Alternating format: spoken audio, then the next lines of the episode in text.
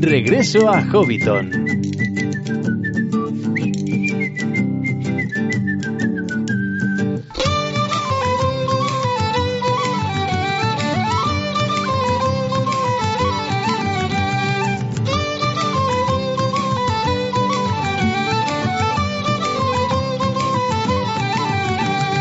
Amigos hobbits y bienvenidos a una nueva edición de Regreso a Hobbiton en su faceta más veraniega. No sé cómo estaréis vosotros allí, pero nosotros aquí estamos pasando un calor insoportable. Cualquiera diría que alguien se ha dejado abierta la puerta de Moria y el calor del Balrog está llegando hasta la comarca. Estamos completamente asados, pero no vamos a dejar que nuestro ánimo decaiga en absoluto y vamos a combatir este calor de la forma en la que los hobbits combatimos absolutamente todo, que es comiendo, porque ¿quién puede pensar en ningún problema cuando se está rodeado de buenos amigos, en una buena mesa, con una buena jarra de cerveza y con la oportunidad de compartir deliciosas recetas y una, un ratito de cuentos junto al fuego, como siempre. Por eso os ofrecemos que os unáis a nosotros, que os compartáis eh, con nosotros esta cena y hagáis este viaje gastronómico por toda la Tierra Media que os hemos preparado. Aprenderemos la cocina de las diferentes razas y veremos que realmente no son tan distintas como pueda parecer eh, en un principio. Después, como siempre, el Eder nos dará una lección sobre una lengua divina. Y no digo más. Tendremos un pequeño aperitivo sobre juegos de mesa, pues para la sobremesa, para pasar el ratito de después de comer y para terminar, como siempre, una maravillosa lectura y luego a dormir con la barriga llena y todos contentos. Si os quedáis con nosotros para combatir el calor de esta manera que os proponemos, pues, eh, pues preparad las servilletas y los tenedores porque comenzamos. Soy Elia Martel y esto es Regreso a Hobbiton.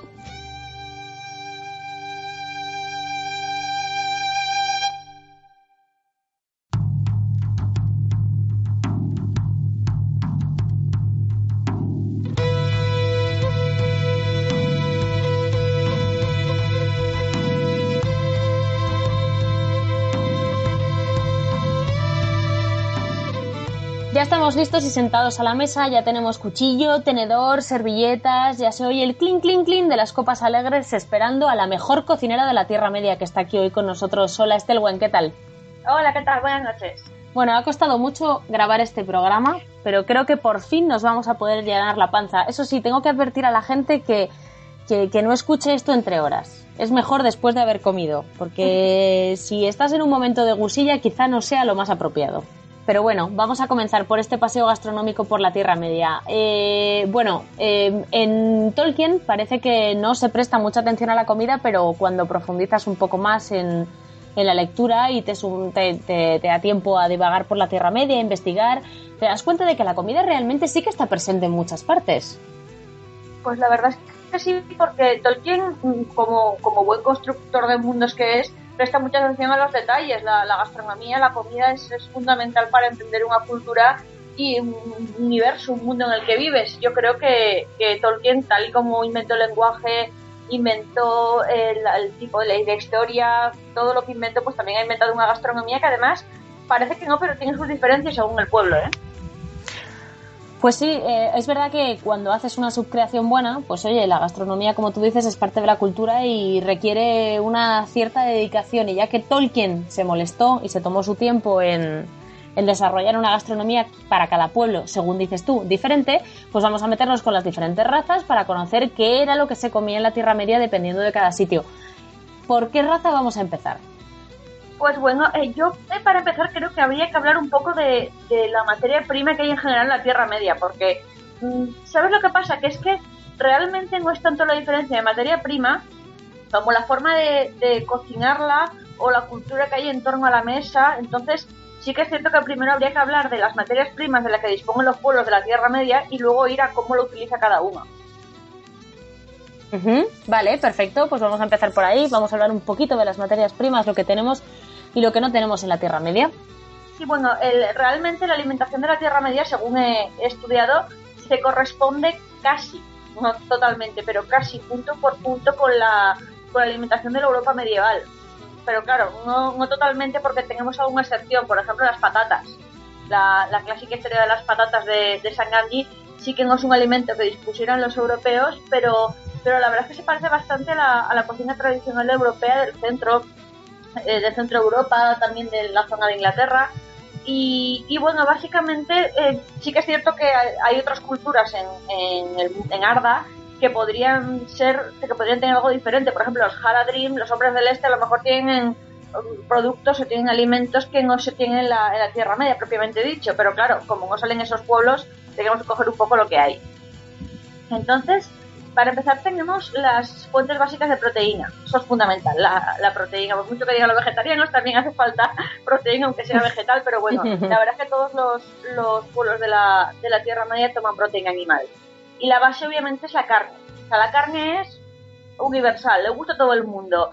Igual a los hobbits, que a los orcos, que a los elfos, que a todo el mundo. Eh, este, está formada esta, esta proteína tanto por animales de crianza como por caza y luego aparte también tienen fuentes de proteína como el pescado, la leche, subproductos lácteos, los huevos, pero eso ya no es tan universal. La carne, sin embargo, sí que la come todo el mundo. Vale, o sea que todos los pueblos de la Tierra Media comen carne. Todos, todos. O sea, no hay ningún pueblo que sea inherentemente vegetariano. A lo mejor eh, sí que, por ejemplo, hay personajes, por ejemplo, Beorn, que es vegetariano, o Tom Bombadil, pero son personajes en concreto. Como pueblo, no hay ninguno que sea vegetariano. La verdad es que Leder cuando estuvo con, bueno, en una de las clases que nos dio, habló sobre, sobre las palabras, o sea, las cosas que averiguábamos a través de un diccionario, ¿no? Eh, un diccionario, el diccionario que Tolkien hizo délfico, pues a través de las palabras que él desarrolla y cómo las explica, pues podemos deducir cosas de la Tierra Media, como que había gente zurda. Y otra, otra cosa que se deducía es que los elfos comían carne, porque hay mucha gente que siempre ha pensado que los elfos se alimentaban solo de plantas y de raíces, bueno, de vegetales y de frutas, pero por lo visto, según Tolkien, también comían carne. Sí, sí, además de manera muy, muy habitual y está como parte de un, de un menú estandarizado. No es que comieran carne de vez en cuando, sino que comen carne como los hobbits, como los hombres. Exactamente igual.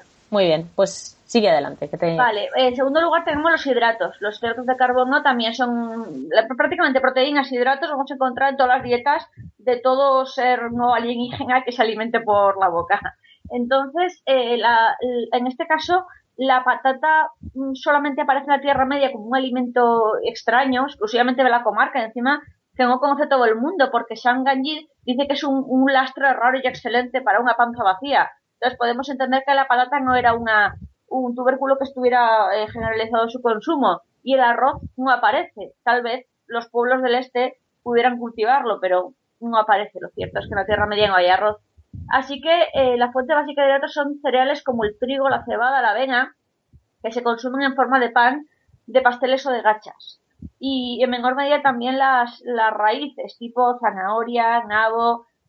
Como, como digo, es la fuente de hidratos que había en la, en la Europa medieval. También tenemos fruta y verdura de todo tipo, porque en todas las zonas fértiles se cultiva. Tenemos frutos silvestres y bayas, que todos los pueblos las conocen en mayor o menor medida y por último, condimentos y especias. Los hobbits, por ejemplo, vemos que usan hierbas aromáticas y la sal también se, emplea. Sin embargo, especias exóticas tipo azafrán, cardamomo, canela, eso no la vemos tanto. No sabemos si la utilizarían, pero Tolkien no habla explícitamente de especias exóticas. Así que nos centramos en las hierbas aromáticas. Y por último, tenemos la bebida, que aparte del agua, que es la bebida universal, tenemos como dos, dos equipos, el equipo cerveza y el equipo vino no es que uno de los pueblos no quiera beber una cosa, pero sí que es cierto que eh, los hobbits y los enanos parecen más aficionados a la cerveza. Y los hombres y los elfos parecen preferir el vino. Y luego los orcos ya que beben sus mejunjes propios. Y el agua, que como digo es universal. Muy bien. Oye, una cosa, Ana, entonces, eh, ¿azúcar?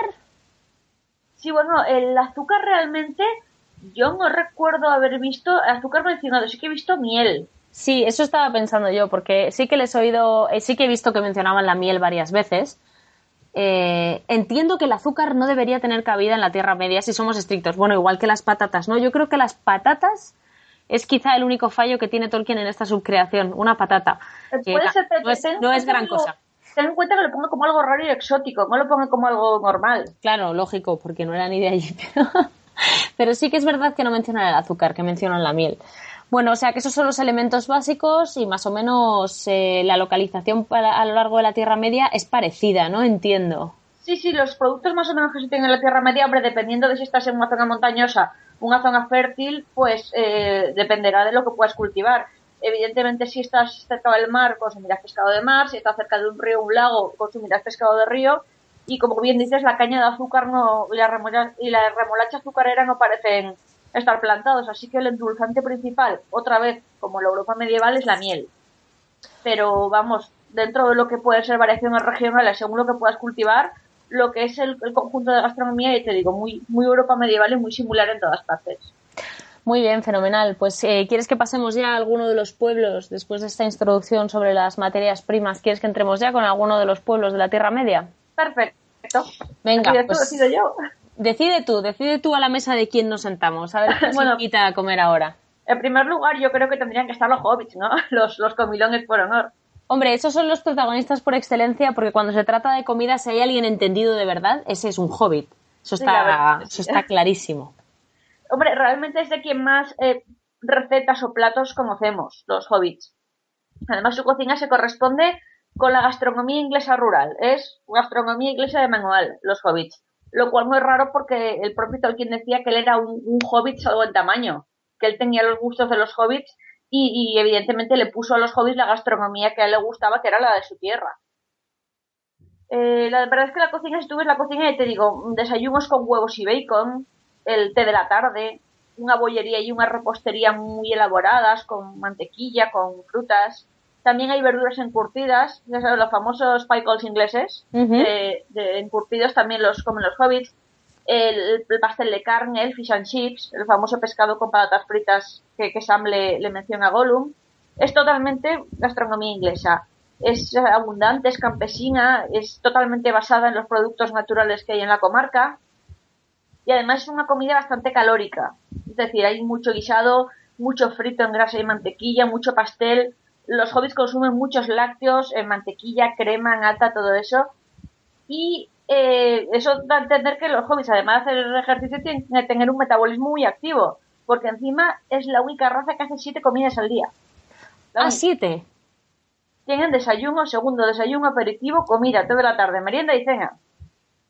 ¡Madre mía! Estamos hablando, y además, como dicen, los, los niños pequeños, los niños hobbits, eh, dice Tolkien que la cantidad de cereales que demanda su crianza es espectacular. Vamos, que la cantidad de cereal que come no, no se lo imagina un, un, hombre grande ni en sueños. O sea que básicamente la vida de un hobbit está completamente ligada a la cantidad de comida que tiene que comprar, acumular y almacenar para, bueno, para criar a sus, para cuidar a su familia.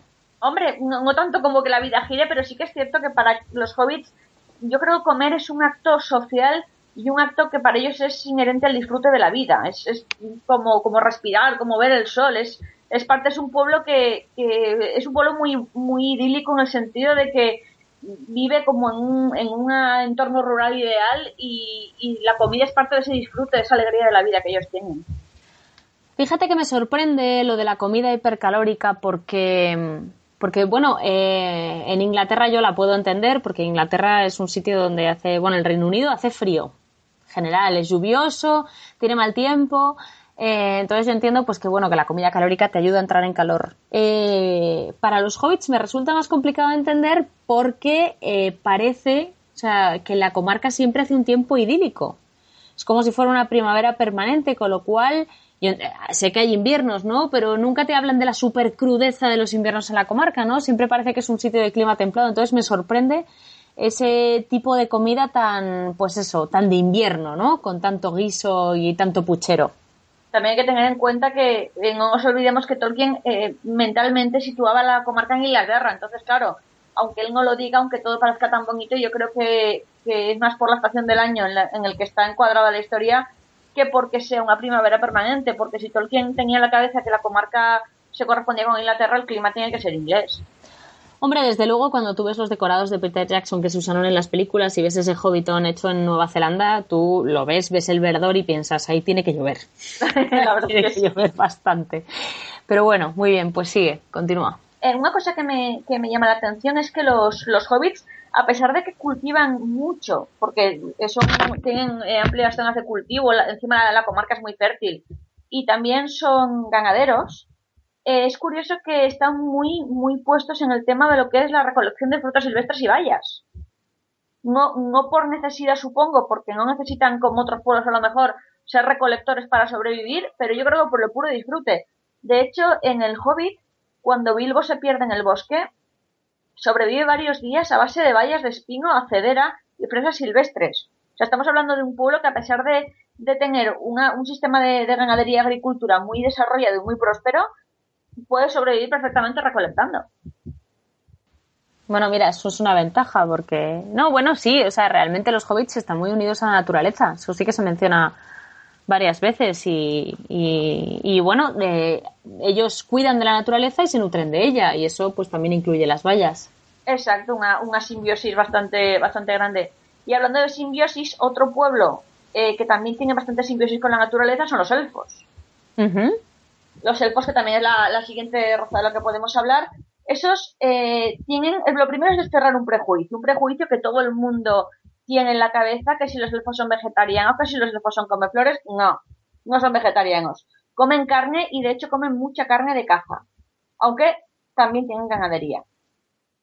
Eh, sí que es cierto que hay elfos que no cazan, porque los elfos consideran que los, lo, el tema del guerrero cazador y el tema del sanador tienen que estar separados, porque para los elfos, para los, los Eldar, eh, cazar o, bueno, matar, ya sea en caza o en guerra, disminuye la capacidad de curar.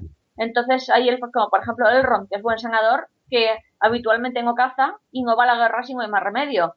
Pero aunque no cazan, todos comen carne. Muy bien, o sea que todas esas bromas que se han hecho toda la vida de los elfos, delicados vegetarianos, Para incluso, nada. incluso la broma, incluso la broma que se hace en el, en el Hobbit, ¿no? Pues cuando en la, me refiero en las películas, ¿vale? Estoy hablando de las películas. Eh, cuando los, eh, los enanos llegan a Rivendell y entonces les ofrecen un banquete y parece que es que están comiendo, o sea, parece que comen, pues no sé cómo decirte, perejil o algo así. O sea, es una cosa, y ensalada, es una cosa horrible, o sea, es una comida completamente insulsa, ¿no? Es una, una transformación de los elfos en seres muy, muy ridículos y yo supongo que será pues por la broma de la película, etc. Pero sí que es cierto que no solemos tener en la cabeza, eh, no, nos, no solemos imaginar a un elfo dándole vueltas a un espetón, a, eh, un trozo de carne encima de un fuego, pero en el fondo eh, sería lo más lógico. Pues no deja de ser curioso porque las dos veces que vemos comiendo a los elfos en los libros, tanto en el Hobbit como en el Señor de los Anillos, comen carne. Ah, sí. En el Hobbit, eh, cuando está el, el, banquete de Thranduil y de los demás silvanos en el bosque, uh -huh. eh, dice, Tolkien nos cuenta que Bilbo y, y, los enanos, para ellos el olor de la carne asada es tan atractivo que sin preguntarse entre ellos echan a correr a ver si les dan de comer. Eso es en el Hobbit. Y luego, eh, cuando están en las celdas, encerrados, les, también les dan carne a los prisioneros como parte del rancho. Y en El Señor de los Anillos, eh, cuando Frodo y Sam se encuentran con Gildor Inglorian, eh, y también creo que también está Merry Pippin, no sé no me acuerdo si en esa escena está Merry Pippin, sé que Sam y Frodo estaban seguros cuando se encuentra con Gildor y con los demás elfos. Uh -huh. eh, la, una de, la, de la, el, el, la comida que los elfos le ofrecen a, a, a los hobbits es pan, fruta y carne. Ya. O sea que todas las veces que vemos comiendo a los elfos en los textos de Tolkien los vemos comiendo carne.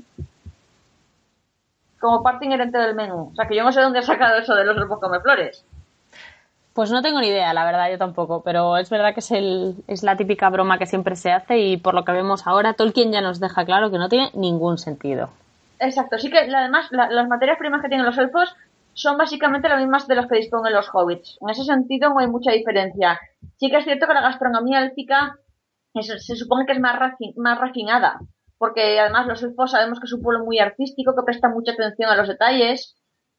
Lo que pasa es que tampoco tenemos eh, ningún, ninguna tampoco tenemos ninguna descripción de esa gastronomía refinada porque cuando vemos comiendo a los elfos suelen estar de viaje o en circunstancias que no permiten cocina elaborada. Por ejemplo, eh, con la, en la comida de Gildor Inglorian, que es carne asada, pan y fruta, les, les comenta a los hobbits que lo siento mucho, eh, no, os hubiéramos atendido mejor en nuestras casas, esto es muy sencillo. Y sin embargo a los hobbits le parece delicioso y abundante con un banquete de cumpleaños. Ajá. Nos podemos imaginar lo bien que cocinan los elfos para que esto que es com eh, comida campestre a un hobbit le, le sepa delicia. Y, y, a pesar de ser... Eh, a, perdón. A pesar de ser cazadores y recolectores, los elfos sabemos que también cultivan y crían ganado, porque nos imaginamos a los elfos como viviendo en los árboles o en una ciudad y perdida en medio del bosque y, comiendo lo que cazan, pero no, también tienen un sistema de, agricultura y ganadería. Por ejemplo, frutales. Eh, Gildor Glorion lleva manzanas en su, en su morral y las cultivan. Y luego también eh, tenemos la escena de los barriles de, del Hobbit, ¿te acuerdas? Sí, sí, hombre, por favor, ¿cómo olvidarla? Escena de los barriles. Hay un momento en el que uno de los elfos, cuando están ya todos encerrados en los barriles, que los barriles pesan porque dentro hay enanos, eh, comenta uno de los elfos, si os equivocáis echando el agua a los barriles llenos, los hombres de Esgaroth se regalarán gratis con la mantequilla del rey. Entonces, claro, si los elfos comen mantequilla, entendemos que tienen que crear un ganado del que obtener la leche. Claro. Y luego también son aficionados al vino. Son, como ya he dicho, hay polos cerveza y polos vino, estos son del vino, y se les suelen comprar, se, les suelen comprar tanto a los, a los elfos del sur que tienen viñedos, como a los hombres que, tienen viñedos, porque concretamente en, el, en los, los silvanos de el bosque negro, pues no pueden tener viñedos en el bosque, pero sí que sabemos que otros elfos sí que, sí que producen vino, igual que otros hombres, y ellos se lo compran. Eh, en cambio, mm, también es verdad que sí que cultivan cereal y hacen pan. Es otra cosa que cultivan los elfos. Eh, y además, el cultivo y el amasado del pan es una tarea reservada tradicionalmente a la mujer en, en la sociedad élfica. Mientras que los cocineros, los que propiamente preparan la comida, son hombres, las, las panaderas y las, y las agricultoras son las mujeres. Bueno, y es un papel muy importante, ¿no? Porque entiendo que ellas son las que elaboran entonces el pan de lembas, que, que bueno, que para los elfos es una comida, pero para el resto de pueblos es casi como magia, ¿no? Un no, te Creas, no, te, creas que es una comida, porque, a ver, es comida en el sentido que la comen, pero es un alimento eh, con un, un carácter, eh, con un valor ritual, que solo se comen en momentos muy concretos, son alimentos de valor restringido, un poco como el, el cacao, no sé si sabes que el cacao eh, no lo comía, no lo, no lo, bebía porque era una bebida, no lo bebía todo el mundo en, en Mesoamérica, sino que era una bebida que se tomaba en momentos muy especiales y la tomaba la nobleza. Pues aquí el mirugor y las lembas, que son tan conocidos, no son alimentos que un elfo se coma para desayunar, sino que son alimentos eh, que tienen, te digo, un, un, momento restringido, una elaboración secreta, un valor ritual cuasi religioso. Fíjate, las lembas están hechas con un cereal especial. Ese cereal es desconocido en la Tierra Media porque es originario de Valinor.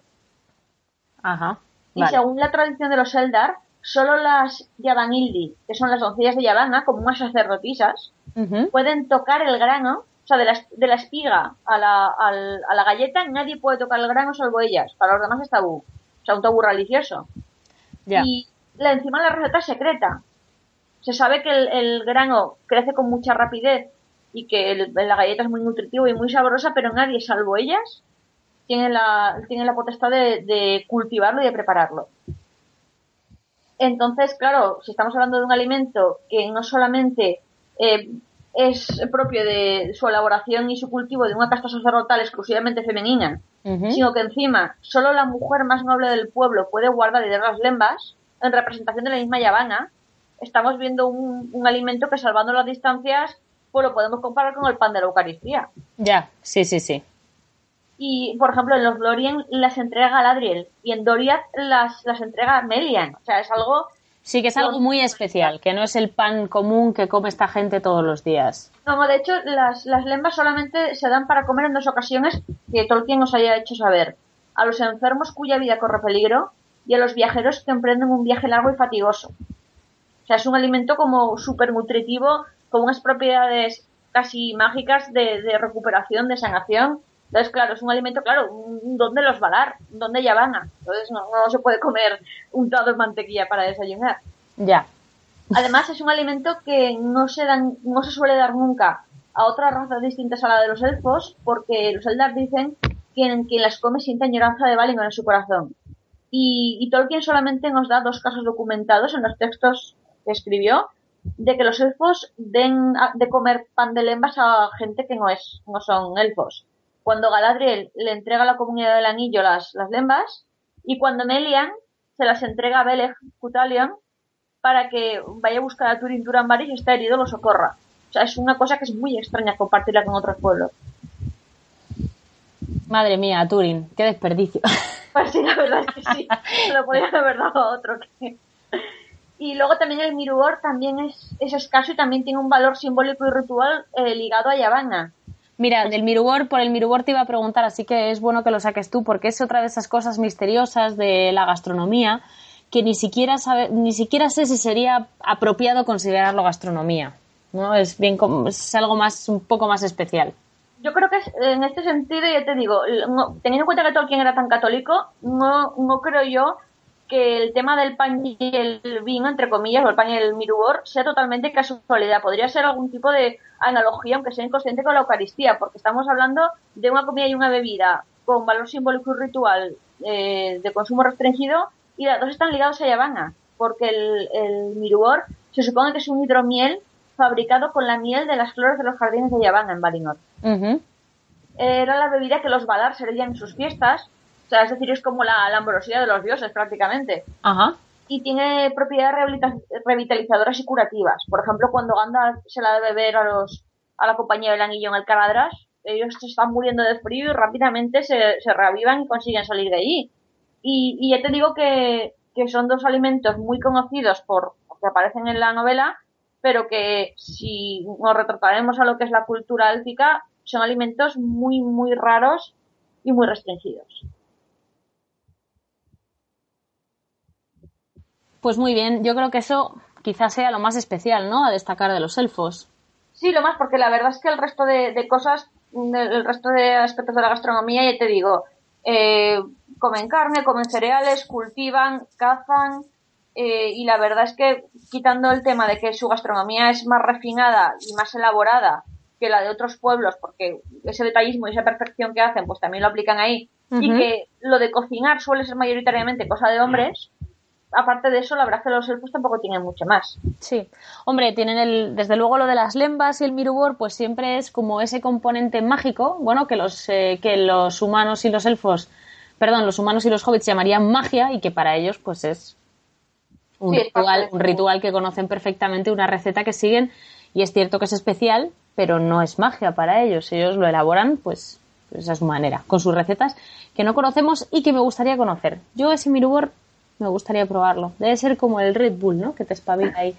Hombre, la verdad es que debe ser suavecito porque si no acabarían todos borrachos.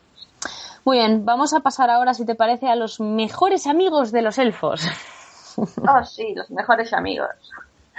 Creo que estás hablando de los engaños, ¿verdad? Efectivamente. Vamos a ver si esa cerveza, esa carne que se hacía en Moria, pues estaba tan, tan rica de verdad como, como, como decía Balin.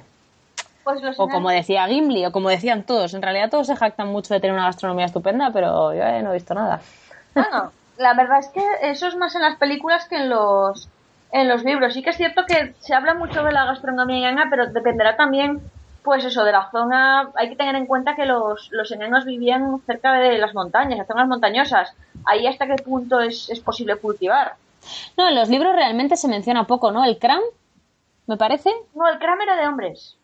Leña, ¿y por qué lo menciona, por qué lo menciona Gimli, el Cram? Gimli, lo menciona porque a cuando le entregan las, las, lembas, las lembas si son las lembas, sí. Cuando le entregan las lembas, él lo mira con desconfianza porque se cree que eso debe ser como el Cram que hacen los hombres, que es una galleta seca. Entonces la prueba y dice, ostras, esto no es Cram, esto está muy bueno. Vale, vale, vale. O sea que realmente de gastronomía enana. Mm, Hombre, yo supongo que también habrá, también habrá cram, también tendrán algún tipo de galleta horneada doble para, para que aguante, porque eso es una comida de viaje que prácticamente hornean todos. Eh, sí que es cierto que la gastronomía enana tiene alguna particularidad. Muy bien, vamos allá. En primer lugar, los enanos viven bajo las montañas, o sea que su capacidad de cultivo debe estar limitada a la tierra colindante a la zona que donde vivan. Si es montañoso tampoco puede ser demasiado fértil. Sin embargo, aunque sí que es eh, normal que la mayor parte de, las provisiones, sobre todo el, cereal, la verdura, cosas que se requieran tierra fértil, lo normal es que las consigan mediante el comercio, es de esperar que mantengan cultivos de subsistencia y algún corral con, animales, porque claro, no pueden comprarlo todo porque si hubiera un desastre natural una guerra que los dejara aislados y cortara las rutas comerciales se morirían de hambre. No podrían aguantar un asedio. Tienen que tener forma de, de conseguir alimento por sus propios medios. Eh, para empezar, mm, para aventurar sus preferencias alimentarias, la única guía que tenemos son las preferencias de Thorin y sus compañeros y de Gimli. Por ejemplo, sabemos que aprecian la repostería, porque cuando Gimli prueba las lembas, dice que eh, le parecen mejor que los bizcochos de miel de los beórnidas y que eso es un gran un gran elogio porque no conoce pasteleros mejores. O sea que sabemos que Gimli y podemos suponer que a los enanos también pues le gustan los pasteles de miel y comercian con los beórnidas para conseguir esos pasteles de miel. Estos comerciaban con cualquiera que se les pusiera a tiro. Pues sí. Luego, luego también tenemos, por ejemplo, Thorin cuando, cuando va a casa de Bilbo, les piden, podemos ver que, que parecen tener preferencia por alimentos. ¿Qué alimentos? Cerveza, café, pastelillos de semillas, de carne, de queso, Bombur pide ensalada, que tanto dicen los, los que los elfos son unos come flores y aquí el único que pide ensalada es Bombur. Y luego también huevos. Eh, Thorin llega a decir que antes de emprender un viaje le gusta desayunar huevos fritos. O sea que podemos entender que si es un alimento tan común para los enanos, probablemente tienen aves de corral en, en sus tierras. Y además son buenos carniceros, porque en el Hobbit, cuando las águilas le llevan a, los enanos y a Bilbo una oveja y unos conejos, son los, los enanos los que los desollan y los despiezan para asarlos. O sea que los, los enanos sabemos que cocinan tanto al asado, espetón, brasas, como, como con olla y, llama. Es decir, que son, son cocineros. Pero la única, la única excepción de, de, perdón, la única particularidad que he encontrado de la gastronomía enana que los, los distinga del resto de pueblos es que hay plantas, especialmente raíces, que solamente conocen ellos. Solamente las conocen ellos. Eso lo sabemos gracias a los hijos de Hurin, en el cual, en el momento en el que Turin y los proscritos se encuentran con Mim, con el enano mezquino, sí, sí, sí. Él, les ofrece unas raíces blancas y carnosas con piel que cuando se hierven parecen pan. O sea, es una, es una fuente de hidrato, supongo, cuando no pueden comprar cereal y los, de hecho se dice que los proscritos se alegran por ello porque llevan mucho tiempo sin comer pan salvo cuando lo roban, entonces como, qué bueno está esto. Mm. Y, y cuando Turing y ellos preguntan qué es, contesta Min, los elfos salvajes no las conocen, los elfos grises no las han encontrado, y los orgullosos de Allende del Mar son demasiado, lo son demasiado como para acabar. No tienen nombre, salvo en la lengua enana que no compartimos, y no enseñamos a los hombres a encontrarlas, porque los hombres son codiciosos y derrochadores y no pararían hasta que todos hubieran desaparecido. Madre mía, que los hombres son codiciosos, dijo, le dijo la sartén al caldo. Imagínate la cosa, porque un enano diga eso. Madre mía. Pero sí que es cierto que, esas raíces solamente las conocen los enanos y solo tienen nombre en, en enano, que por supuesto a mí no revela. Entonces podemos entender a lo mejor que podría ser que conocieran más alimentos que no hubieran compartido con las demás razas. Yo lo considero posible. Sobre todo de recolección, de lo que se puede encontrar en el, en el campo, como es el caso. Pero es que es verdad que es curioso porque los enanos eh, viven en cuevas. bueno, sí, viven en. Bueno, sí, sí, en sus minas. Entonces ahí es que es muy difícil tener nada. Hombre, yo digo, yo creo que podrían cultivar algo en las tierras colindantes, lo que se pudiera, eh, tener animales, sí que se pueden tener animales, aunque claro, necesitarían forraje. Hombre, pero algo necesita. Es que yo creo que además, no lo sé, pero si a un bicho le tienes ahí encerrado permanentemente. Hombre, bueno, mira, no sé cómo lo hacen ahora las empresas de. A ver, yo estoy. las carniceras, o sea que igual me estoy. Me estoy. Estoy patinando, pero. La idea que tengo yo es que probablemente pesquen en lagos subterráneos, que eso es muy factible. Sí, eso desde eh, luego, sí. Pescado, seguro pescado sí, porque los, los lagos subterráneos eran fuente de pescado. Luego también el tema de cazar, serán buenos cazadores, y las raíces estas que he comentado que con el resto de pueblos no conocen. El resto, pues lo que buenamente de la tierra alrededor, que no será mucho, y, el resto por comercio, comerciando con los, con los pueblos que, viven en zonas más fértiles. Claro. Hombre, eh, sí que hay cosas que a lo mejor proveyéndote, proveyéndote materias primas o incluso si puedes tener ganadería en las, en las minas, eh, pero, es que, para la ganadería se falta forraje. Ya, ya lo sé, la verdad es que no sé, no sé, es que no tengo ni idea. Bueno, además, ¿cómo metes ahí una vaca? Es que no... A ver, no, porque, porque puedes tener a los niveles superiores. Además, si la vaca ha crecido desde pequeña, o una oveja o una gallina, por ejemplo, las gallinas. Pero el, problema no es tanto tener, tener un hueco para el animal, porque las minas son enormes y ellos pueden hacer agujeros para que entre luz solar, sino el tema de cómo alimentas a los animales. Ya. Pues, pues no sé, pero yo en esas cuevas oscuras con humedad y tal, te puede salir un queso curado muy rico. La verdad que sí. Ahí te puede salir una cosa, una cosa bonita. Y no sé. Pero bueno, o sea que, bueno, pues ahí tenemos los enanos con sus raíces que no, que no quieren contar ni dónde las cogen, ni dónde las sacan, ni cómo se llaman. Egoístas. Pues sí, la verdad es que sí, pues por lo menos se va a dar de comer a los demás. Muy bien, ¿y quién más nos falta por aquí, por esta tierra media plagada de, de razas y pueblos libres? Bueno, tenemos a los hombres. Ah, claro, que me he olvidado de nosotros. De nosotros. Qué fallo más hombres- tonto. Los hombres, la verdad es que tienen una gastronomía semejante a la de los hobbits. Comen menos, pero comen lo mismo. Hacen menos comidas al día. Y, pero los platos son muy similares. Por ejemplo, en la, en la posada del Pon y Pisador, cebadilla, mantecona, eh, lo que les sirve a los hobbits es muy similar a lo que ellos comen. Queso, cerveza, sopa de caldo, tarta de moras. Y Frodo y los, los demás hobbits la reconocen como algo familiar, como un- una comida que están acostumbrados a comer. O sea que realmente por la zona de Bri, por lo menos, los hombres y los hobbits comen parecido. Y luego tenemos también las raciones de campaña de Faramir y los soldados gondorianos o los de Uneden del Norte. Y son las raciones habituales en lo que sería una comida de campaña de Europa medieval. Carne, pan, queso, vino, más o menos la comida, la comida que podría comer un- una persona, un ser humano en la Europa medieval, es la comida que comen los hombres. Y luego, como particularidad, tenemos el famoso cram, que es una galleta seca horneada dos veces para que dure. La única particularidad especial la tenemos con los beórnidas, que son los únicos, bueno, no sabemos si todos, pero por lo menos Beorn es vegetariano. Entonces, eh, basan su alimentación en los lácteos, toman mucha crema, mucha mantequilla, mucho queso, los cereales, las frutas y los frutos secos, y sobre todo la miel. La miel en la cocina de los beórnidas es capital. Casi todos los platos la llevan, dulces y salados. Madre mía. ¿Pero qué mezcla? Y no sé si será, si será casualidad, pero la dieta de los beórnidas me recuerda mucho a la comida que Tom Bombadil le sirve a los hobbits en su casa. Ah, mira, esa es otra que te iba a comentar, porque eh, hay, hay muy. O sea, Tolkien no hace muchas descripciones sobre gastronomía. No describe mucho las mesas, ¿no? Pero sí, o sea, o no muy a menudo. Pero la mesa de Tom Bombadil sí que te la describe entera. O sea, sí que te dice todo lo que hay, todo lo que les dieron de cenar, y ahí sí que pone cuidado. Sí, y, y la verdad es que la- eh, lo que lo que da a entender, ya te digo, es que Tom Bombadil es vegetariano también. Porque toda la comida es, es, eh, sin embargo, tanto los beórnidas como Tom Bombadil se entiende que o bien compran eh, productos lácteos o bien tienen animales. Porque todos tienen, bueno, de hecho la proteína la sacan de los lácteos, mantequilla, crema, queso, y luego aparte Tom Bombadil tiene hierbas verdes, frutas, panales, pan. Entonces vemos que, que es una comida vegetariana clásica, pero no vegana, sino, sino con huevos y con leche. Lo único es que estas personas, pues lo que sea, no, no comen carne animal, pero por lo demás es una... un- y claro, los, los beórnidas vemos que como no comen carne es lógico que tomen mucho fruto seco y mucho cereal, porque es la manera de conseguir proteínas al margen de los lácteos. Ujú. Y la repostería, la repostería beórnida que están conocidos.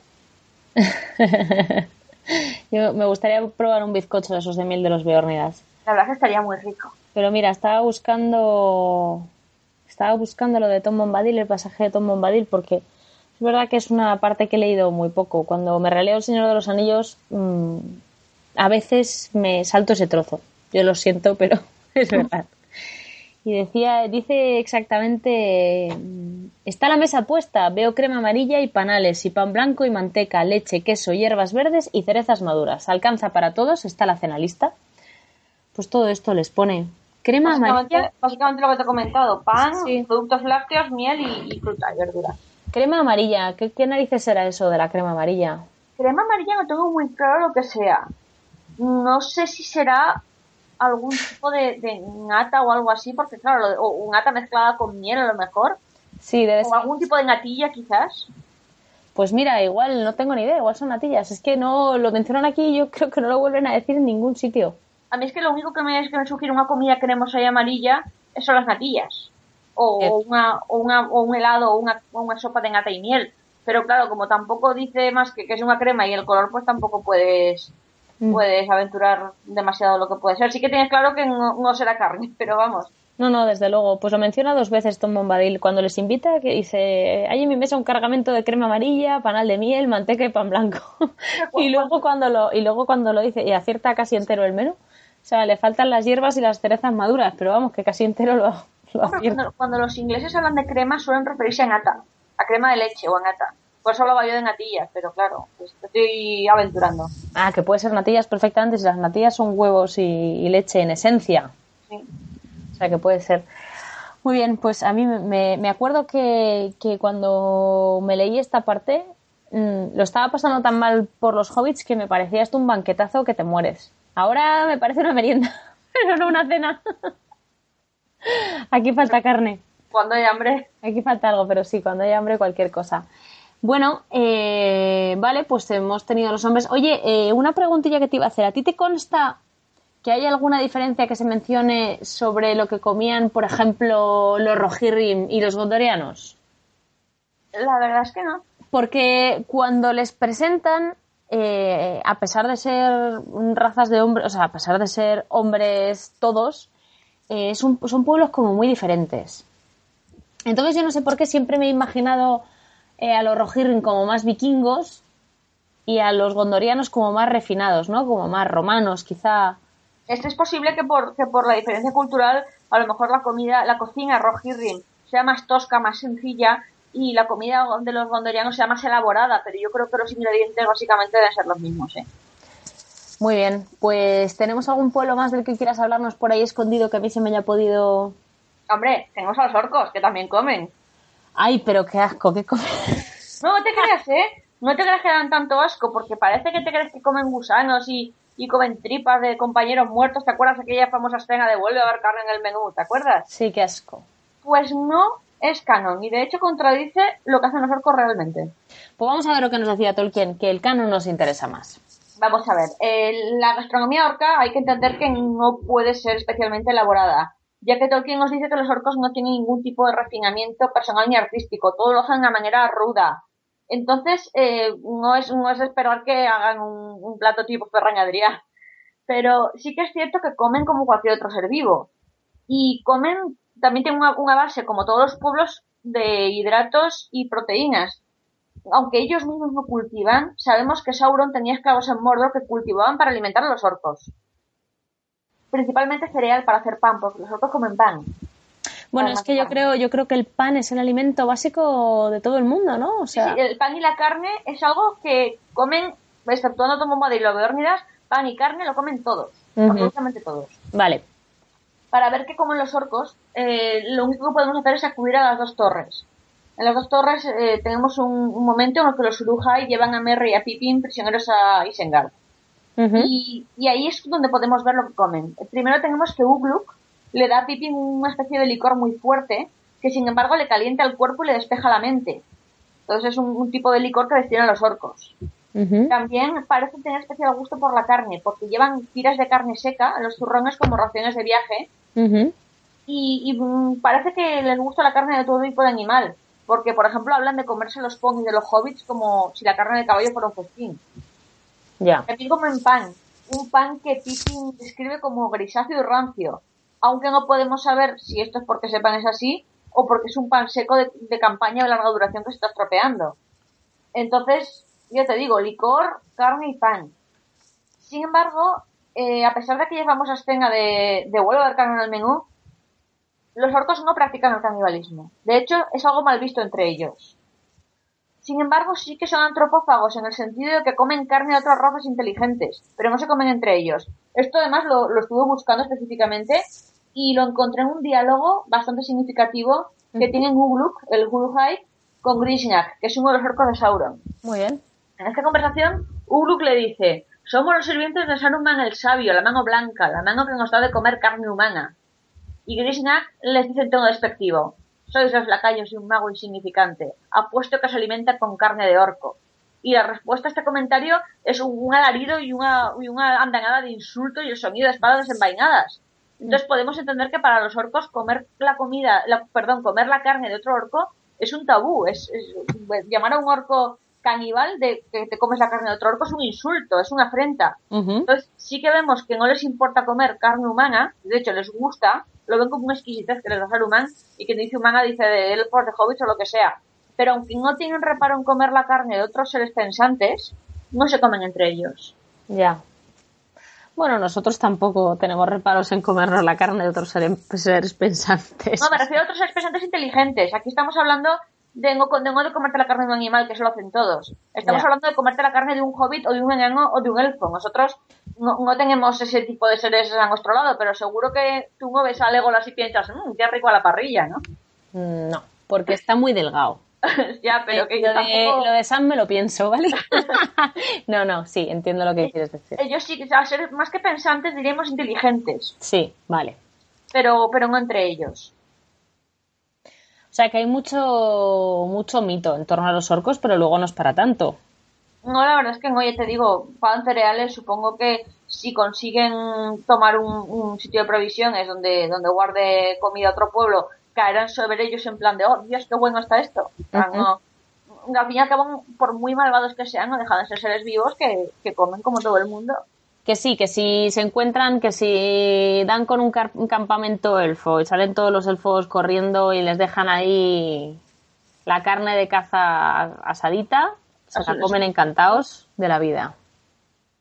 Vale, vale, vale. No, sí, bueno, si es que de hecho hasta los trolls. Sí, cierto, porque los trolls cuando... cuando los Carnero asado, ¿no? Se llama el pasaje del Hobbit. Sí, el carnero asado. De hecho, los trolls tienen una gastronomía, entre comillas, parecida a los orcos, porque también comen carne humana, igual que los orcos, pero además de eso comen carne de animal. Y Curiosamente, la carne humana les parece la mejor. Ellos solamente comen carnero porque no pueden conseguir personas, pero también comen panceta, o sea, son eminentemente carnívoros, omnívoros en realidad, pero comen mucha carne. Pero vamos, sí que sí que se ve en los trolls una preferencia marcada por la carne humana. Sí. Hombre, eh, de hecho, eso que sepamos solo sale en el Hobbit y se puede, se puede entender que como es un cuento infantil, pues está adornado, ¿no? Bueno, Pero adornado, claro, el, el- el viejo tru- el viejo, la vieja historia, el monstruo que se come a la gente, sí. Sí. Pero, Pero bueno, claro- pero se les ve cocinando y hablando y, y bueno, y ya. Cocinando, vamos. a- a- pero claro, es curioso que, que tanto los trolls como los, como los orcos hablan de la carne humana como un, un manjar exquisito, porque al, al dar a entender que Saruman a los orcos y la carne humana es como este tío nos alimenta genial. Sí, sí, Pero al, margen de eso, yo creo que quitando el, el tema de la antropofagia no tiene tampoco nada en especial. No, pero que incluso una persona, a lo mejor pensando en un troll, ¿no? Pues piensa en, bueno, te agarra por las patas y te come tal cual estás, vivo, crudo, como estés, ¿no? Pero ellos no, ellos quieren asarte y, In- Incluso, incluso y elaborar el plato, o sea, no, no, es tan, no es tan fácil como te como vivo, no, no. Incluso carne curada, porque te acuerdas de aquel poema de, de aquel hobbit que se encuentra un troll comiéndose la, la tibia de su tío. Ah, es verdad. Qué bueno. Muy bien. Hueso de hobbit también comen, por lo menos. Por lo menos, mira, ahí está. Muy bien, pues no sé si nos queda algún pueblo más por, por visitar. Que, que nosotros sepamos, no. Ya te digo que los Haradrim, los Umbarianos, los hombres del Este, los Valar, igual comían otras cosas, pero, pero que sepamos que, que tengamos fuentes de Tolkien y no encontrado más. Hombre, los eh, Haradrim, como son hombres del este y, y pues siempre te los imaginas un poco más pues comiendo cuscús, ¿no? O algo así. Arroz, el cereal que tengan allí, pero Bueno, no sí, el cereal que tengan allí, pero es, es cierto que no es canon, que Tolkien no dice absolutamente nada, porque, bueno, porque es verdad que Tolkien menciona las pinceladas de gastronomía, porque es importante para subcrear, pero no es lo principal para él. Entonces, como no es lo principal, pues no se molesta en, en, en describir la comida de cada raza muy exhaustivamente, y de hecho hay algunas que no menciona, y pues fenomenal. A los Valar me cuesta imaginarles comiendo. Hombre, sabemos que bebían, porque el, el Mirubor lo servían en sus fiestas. Sí. Y estaban vestidos con las galas de, de los hijos de Ilúvatar, supongo que, aunque fuera para hacer el paripé, comerían. Sí, y de, de todo, seguramente, pero me cuesta, o sea, me cuesta imaginar lo que comen los dioses porque, pues porque son dioses. y sabemos que no lo necesitan. Yo creo que lo único que se nos podría quedar en el tintero, si acaso, es Gollum, pero realmente Gollum es muy fácil, come lo que encuentra. Sí, pero Gollum realmente no es una criatura aparte, es un No, no, ya sí, pero es, bueno, es, es que tiene, no es aparte, no es una cultura aparte porque además es un solo individuo, con lo cual no podemos hablar de cultura. Pero, pero bueno, pero él sí, fíjate, él sí que es hasta más, eh, resulta a veces incluso más desagradable que los propios trolls, ¿no? Los trolls cocinan la carne y él se la come tal cual, o sea, él se lo come crudo, no, no tiene, él sí que no tiene ningún tipo de elaboración. De hecho, es el único, es el único ser de la Tierra Media que vemos que es capaz de comer orco. el famoso niño trasgo. Efectivamente, el niño trasgo. Que secuestra y se come. Ese tío come de todo. Come hasta orcos, no se lo comen ni los propios orcos. No, no, no, sí. Bueno, y de hecho se comería, o sea, se habría comido a Bilbo. Sí, sí, se, se que es, un que es un hobbit, con lo cual él sí es caníbal. Sí, totalmente. O sea, Gollum está tan al margen de la ley, como quien dice, que se come cualquier cosa y de cualquier manera. Gollum es una, es una subcultura gastronómica en sí mismo. es una subcultura.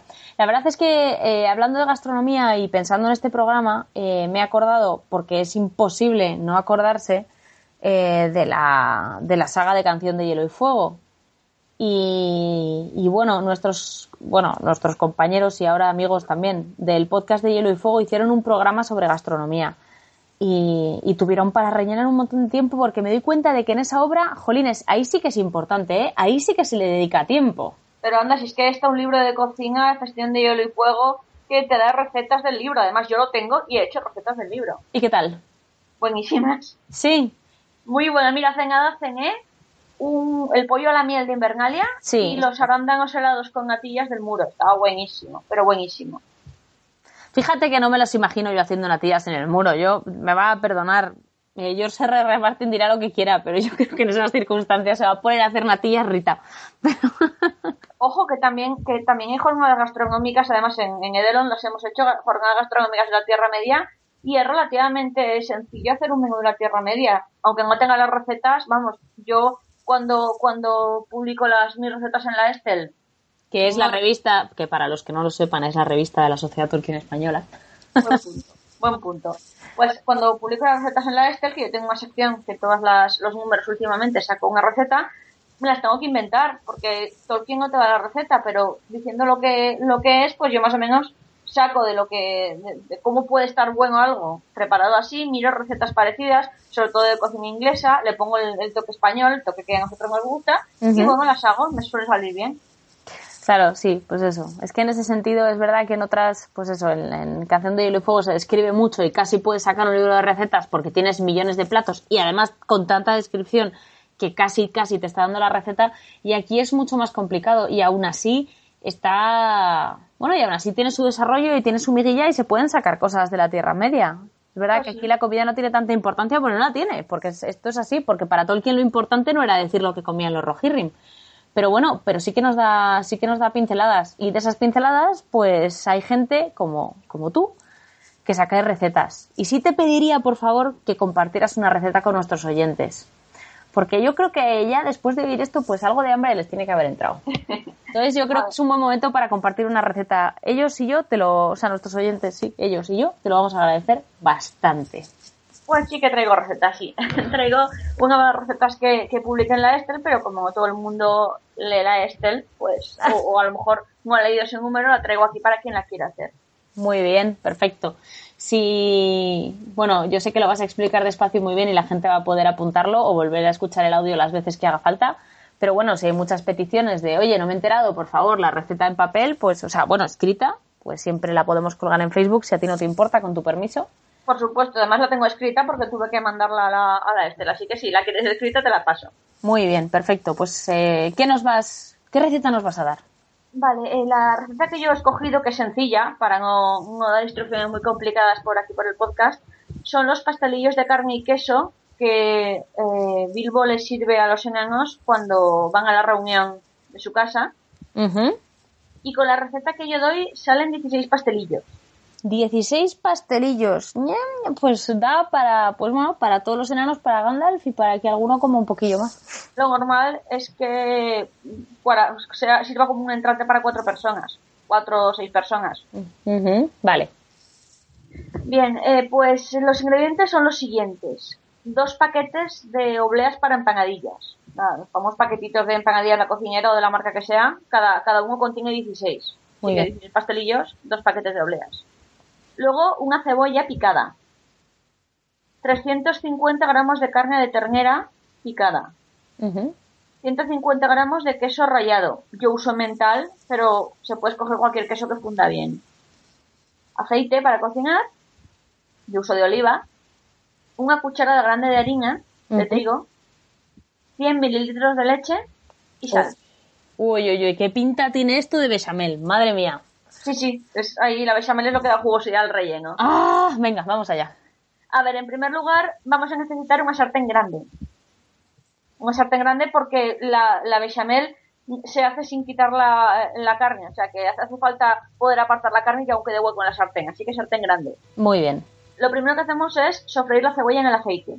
Cuando está transparente, añadimos la carne picada y lo rehogamos hasta que la carne pierde el color crudo. Vale.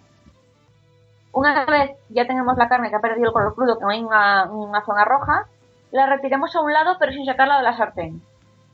Vale. Y en la esquina de la sartén que queda libre ponemos un, chorritín de aceite más para que no se quede seco y echamos la cucharada de harina. La tostamos, siempre en esa esquinita sin mezclarla con lo demás, y añadimos la leche y removemos hasta hacer una bechamel que espesará pronto. Lo removemos ya todo junto. No, no, primero, primero removemos, primero mezclamos aparte la harina con la leche hasta que se haga un poco de bechamel. Ah. Y cuando vemos que empieza a espesar, entonces metemos la carne y lo, y lo removemos todo. Vale, Esto básicamente es para dar jugosidad al relleno, porque luego si no en el horno se secaría mucho. vale. Salpimentamos al gusto, retiramos del fuego y ya fuera del queso le ponemos el, el- ya fuera del fuego le ponemos el queso rallado. Lo mezclamos y muy importante, lo dejamos enfriar. Vale. Es fundamental que muchas veces por las prisas rellenamos las empanadillas cuando todavía está un poco caliente y eso significa que la empanadilla acaba con un agujero del tamaño de Brasil. O sea que no. El ansia. Esta receta no es para ansiosos, es para hacerla con tiempo. Sí, es para hacer con tiempo, dejar reposar el relleno, nada, unos minutos, pero suficiente como para que no esté, esté ya mm, a temperatura ambiente cuando, cuando lo, lo coloquemos sobre las obleas. Bien, lo tenemos a temperatura ambiente y es muy sencillo. Cogemos el primer paquete de obleas y las colocamos en la bandeja de horno donde, donde vamos a hornear sobre papel de horno. El papel ese vegetal típico que ponemos para hornear pues ponemos ahí las, las 16 obleas. Y ponemos una cucharada de relleno dentro de cada una. Si nos sobra, pues podemos poner un poquito más hasta que están todas rellenadas. Y cuando ya están todas la- las obleas, que tenemos que dejar un, un reborde, un, un poco de reborde para que se pueda cerrar, colocamos las obleas del otro paquete encima haciendo como un sol, como un pastelito redondo. Eh, la pisamos, lo pisamos los bordes con un tenedor para sellarlo. Y luego esto ya es opcional. Se puede pintar con huevo batido para darle brillo y, y color.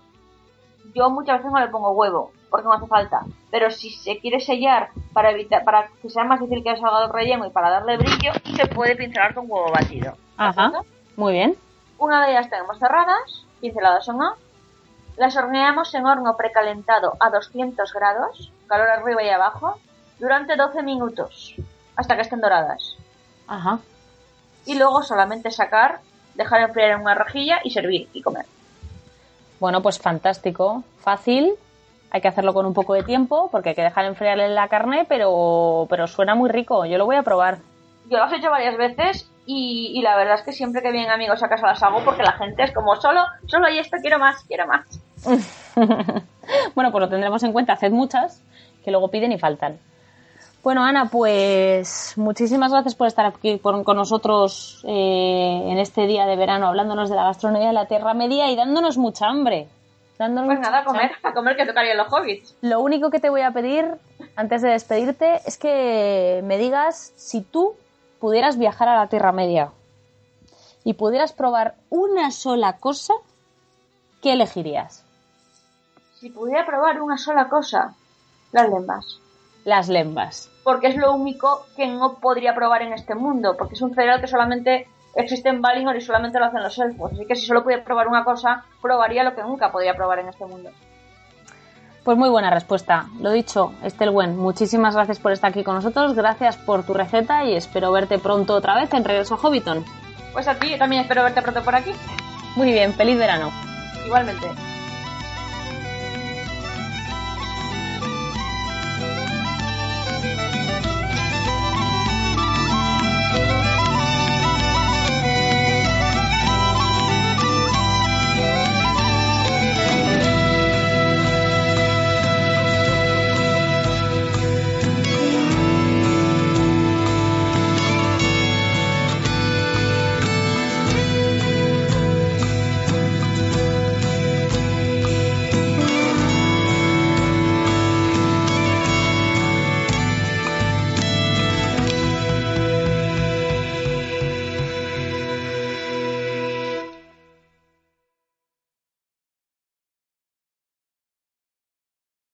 El en sí la lumeno mentilmo.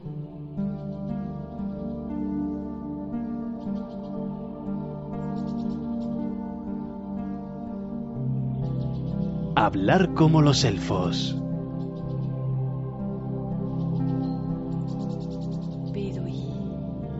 Seguimos en regreso a Hobbiton y después de este copioso banquete que hemos tenido con Stelwen, nos vamos a reunir con nuestro profesor de élfico, que esta vez lo va a tener un poco más difícil porque estamos llenos y con la tripa llena es muy difícil prestar atención. Hola, Eleder, ¿qué tal? Ay, ya Miriel, ¿cómo estamos? Muy bien, ha costado mucho grabar esta parte, igual que ha costado grabar la parte de gastronomía. Está costando todo mucho este mes. Sí, aunque en este caso yo creo que es normal que nos haya costado porque vamos a adentrarnos en misterios profundos eh, fuera del conocimiento de la gran mayoría de los elfos. Muy bien, vamos a hablar de, un idioma que, no está hecho para mortales, ¿verdad? Efectivamente, ni, ni para mortales ni para ni para inmortales eh, pequeñitos como los elfos, solo para, para inmortales grandes. no, es, vamos a hablar de uno de los idiomas más desconocidos de la obra de Tolkien. No porque sea una de esas lenguas de juventud que Tolkien hizo con 13 años, ni porque sea el esbozo de algo que luego nunca llegó a imprimirse, ni porque sea el habla de unos oscuros seres que aparecen en una nota a pie de página en, el libro 26 de la historia de la Tierra Media. No. Es el idioma que hablan varios de los personajes más conocidos de la obra de Tolkien. Por lo menos, conocidos por aquellos que han leído el Silmarillion, que seguro que será una gran mayoría de nuestros oyentes. Se trata del Valarin, el idioma de los Valar. ya lo ves. Apuntamos alto hoy, ¿eh? Hoy apuntamos, hoy apuntamos muy alto. Ya te digo que si nos cuesta tanto, tiene que ser porque el premio lo merezca. Vamos, yo tengo mucha curiosidad con esta lengua. Sí, no, es curioso. No recuerdo además yo cuando descubrí su existencia. Eh, bueno, primero vamos a, vamos a aclarar una, una cosa porque estoy hablando de la gran mayoría de nuestros oyentes que habrán leído el Silmarillion, pero para la minoría que no la haya leído, que también es perfectamente respetable, habrán dicho pues, el idioma de, unos, vale, bien, no sé qué es. Vamos. Bueno, nosotros en, nuestro primer programa tenemos una lectura de la Inulindale, o sea que algo les tiene que sonar y algo hemos hablado en el programa de Juego de Tronos, algo les tiene que sonar, pero por si acaso vamos a hacer otra introducción porque, oye, a lo mejor alguien nos ha conocido tarde. Efectivamente. Y ya van siendo varios programas, ya como para habérselos oído todos. no, pues los Valar son, por decir así, los dioses de la Tierra Media. Son, o sea, no es el, el dios único creador de todo, que ese también existe, que se llama Eru, es esa parte. Pero Eru lo primero que hizo fue crear a los dioses. Es por decir así un poco como los dioses griegos o los dioses nórdicos, ¿no? Thor, Odín, eh, Zeus, etcétera. Eh, dieron forma al mundo en el proceso de la creación y luego bajaron a la Tierra para vigilarla y están ahí en un continente escondido eh, y perdido mientras se van enterando de todo lo que pasa. Ajá. Básicamente eso, son están ahí, no hacen nada para ayudar a nadie, más que cuando de repente ya la cosa se pone muy chunga y cuando intentan hacer algo, normalmente acaban metiendo la pata y lo lían más. O sea, sí, muy como los dioses griegos, nórdicos, etc. Vale, entonces, claro, ¿qué pasa? Son dioses, ¿no? Entonces, ¿por qué los dioses tienen un idioma? Es como un concepto que a mí, desde luego, cuando leía el Silmarillion no se me había ocurrido. El propio Tolkien, bueno, tuvo ahí sus cambios de idea, pero finalmente sí dijo que, bueno, los Valar cuando, al principio, cuando eran seres espirituales, antes de la creación del mundo, pues efectivamente no necesitaban ningún idioma porque se comunicaban con el pensamiento. Pero cuando se crea la Tierra, Arda, y ellos bajan, adquieren cuerpos porque digamos que están en la realidad material y tienen que necesitan cuerpos para formar parte de ella. Y con la creación de sus propios cuerpos parece que sintieron la necesidad también de expresarse hablando. Eso es un poco lo que cuenta lo que cuenta Tolkien. Ajá. Y crearon su propio idioma. El idioma Valarín. Eh, claro, ¿cómo lo conocemos? Porque cuando luego los elfos, en los primeros capítulos del Silmarillion, eh, van a la Tierra Bendecida, a este continente donde están los Valar, les conocen corporalmente, ¿no? Físicamente. Y les oyen. Y entonces, a partir de ahí, pues, los elfos escriben el Silmarillion, entonces, pues sabemos algo de, de este idioma. Claro. Sabemos, como, por ejemplo, como mínimo sabemos los nombres, ¿no? Sí, sí, sí, sí. Y, mm, y, y poco más, porque realmente no es que sea un idioma de los que Tolkien desarrollara así mm, grandísimamente. Eh, pero, por ejemplo, pues sí, los nombres de los Valar. Estamos acostumbrados a hablar de Manwë, Sí. pero el nombre original de Manwë en su propia lengua era Manawenuz. Joder, pues suena raro, ¿eh? Manawenuz. Y los elfos dijeron ah, Manwë. Fíjate. No me rayes. Eh, sí. Por ejemplo, ¿qué otro bala sería Tulucastaz? Hombre, Tulucastaz. por T solo hay uno. ¿Eso es trampa? Tulcas, Tulcas. Si te digo el nombre Ulubos, ese es más difícil. Mm, no. Pero por U tampoco hay muchos. Bueno, por U solo Ulmo, ¿no? Ulmo Pues- y... Sí, ¿no? Solo Ulmo. Yo creo que solo Ulmo. Solo Ulmo, sí, sí, solo Ulmo. Y este es más difícil. Aromes. No, Arome suena a Orome, eso es más fácil todavía. Pero, pero no empieza por A. ya, es verdad, pero suena muy parecido. Ese sí que suena más. Es que los Sí. otros les, es como. Aquí casi no han añadido nada. En los otros es que han añadido tanta coletilla después que confunde mucho. Bueno, al revés, en realidad, lo que hicieron los elfos fue acortar. Bueno, sí, sí, me refiero. En el, el nombre en balarín tiene como mucha. Claro, digo añadir coletilla. Como yo el que conozco es el de los elfos, pues Claro. para todo lo demás es como posterior, pero en realidad este lenguaje evidentemente es anterior. Eso es. A los elfos les sonaba bastante mal. todo Claro. Es que es una pronunciación que no tiene nada que ver con el cueña. Sí, Nada. sí, sí. El, el uso de. A ver, se supone que usaba varios sonidos que los elfos no, no tenían, aunque en realidad, de lo poquito que sabemos del balarín, tampoco hay tantos que realmente no existieran en las lenguas élficas. Hay una, uno que es una, una J fuerte, ¿no? Ujú. que hombre no existía en las lenguas élficas, pero existía más o menos en el Husdul, En el Husdul, claro, sí. más o menos, ¿no? Pero, pero bueno, la- sobre todo es, yo creo que la estructura del idioma, la acentuación, un poco el tono, se les Vale. hacía. Entonces eso, pues bueno, básicamente lo que hicieron fue cuando ellos oían una palabra en, en balarín, adaptarla como, como pudieran al. Ujú. Y, y de ahí salieron varias palabras que, que conocemos en Cueña y que nos son, pues, más o menos familiares. Todos los familiares que puede ser unas palabras en élfico. Quizir, quizir. Por ejemplo, una palabra muy simpática, el mirúbor. Que precisamente hemos hablado de eso en, en la parte de gastronomía. Efectivamente.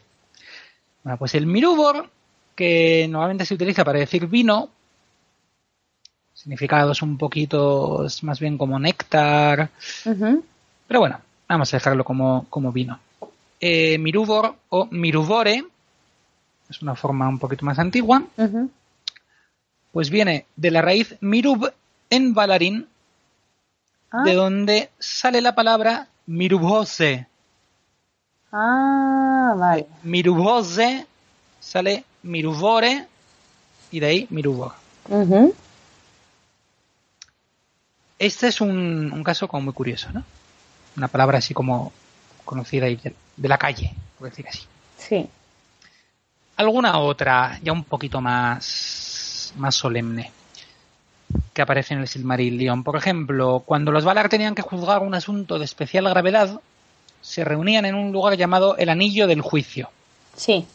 Y aparece su nombre en Cuenya, que es el Mahanaksar. Vale. Vale, pues el Mahanaskar, eh, perdón, el Mahanaksar eh, también viene del Balarín, porque obviamente ellos hablaban en, en Vale. Balarín cuando se reunían ahí. Y la palabra en Balarín, a ver si soy capaz, era Mahananaskat. Más o menos. Mahananashkat. Pues me suena muy bien Mahananashkat. Mahananashkat. Me suena muy, como, no sé, me suena potente. Sí, sí, sí, sí. sí. Suena anillo de poder. Sí, anillo del poder es exactamente lo que, lo que significaba. Ah, sí. Sí, sí, sí, porque Mahana era poder, Ajá, Nashkat, pues se supone que era anillo. Ajá. Los vale. asientos del anillo se llamaban Mahalam, que dio otra palabra que conocemos del cueña, Mahalma, que Que significa es trono, ¿no? trono. Exactamente. Vale. Pues trono también viene del balarín y viene un poco de la misma raíz poder. Luego, por ejemplo, pues el montículo en el que Yavanna plantó los dos árboles, el, el corolaire en, en Cueña, también se le llamaba el Selohar. Esto no tiene nada que ver. No, pero es- esas, no, esas son dos palabras distintas. Esa. ah, vale. Corolaire es eh, colina verde. en. Cueña. Pero eh, también se le llamaba en, en Cueña Esdelohar, que viene de una palabra en balarín que era prácticamente igual. Vale, Es- vale, vale. Esdelohar, Vale, vale, vale. colina verde.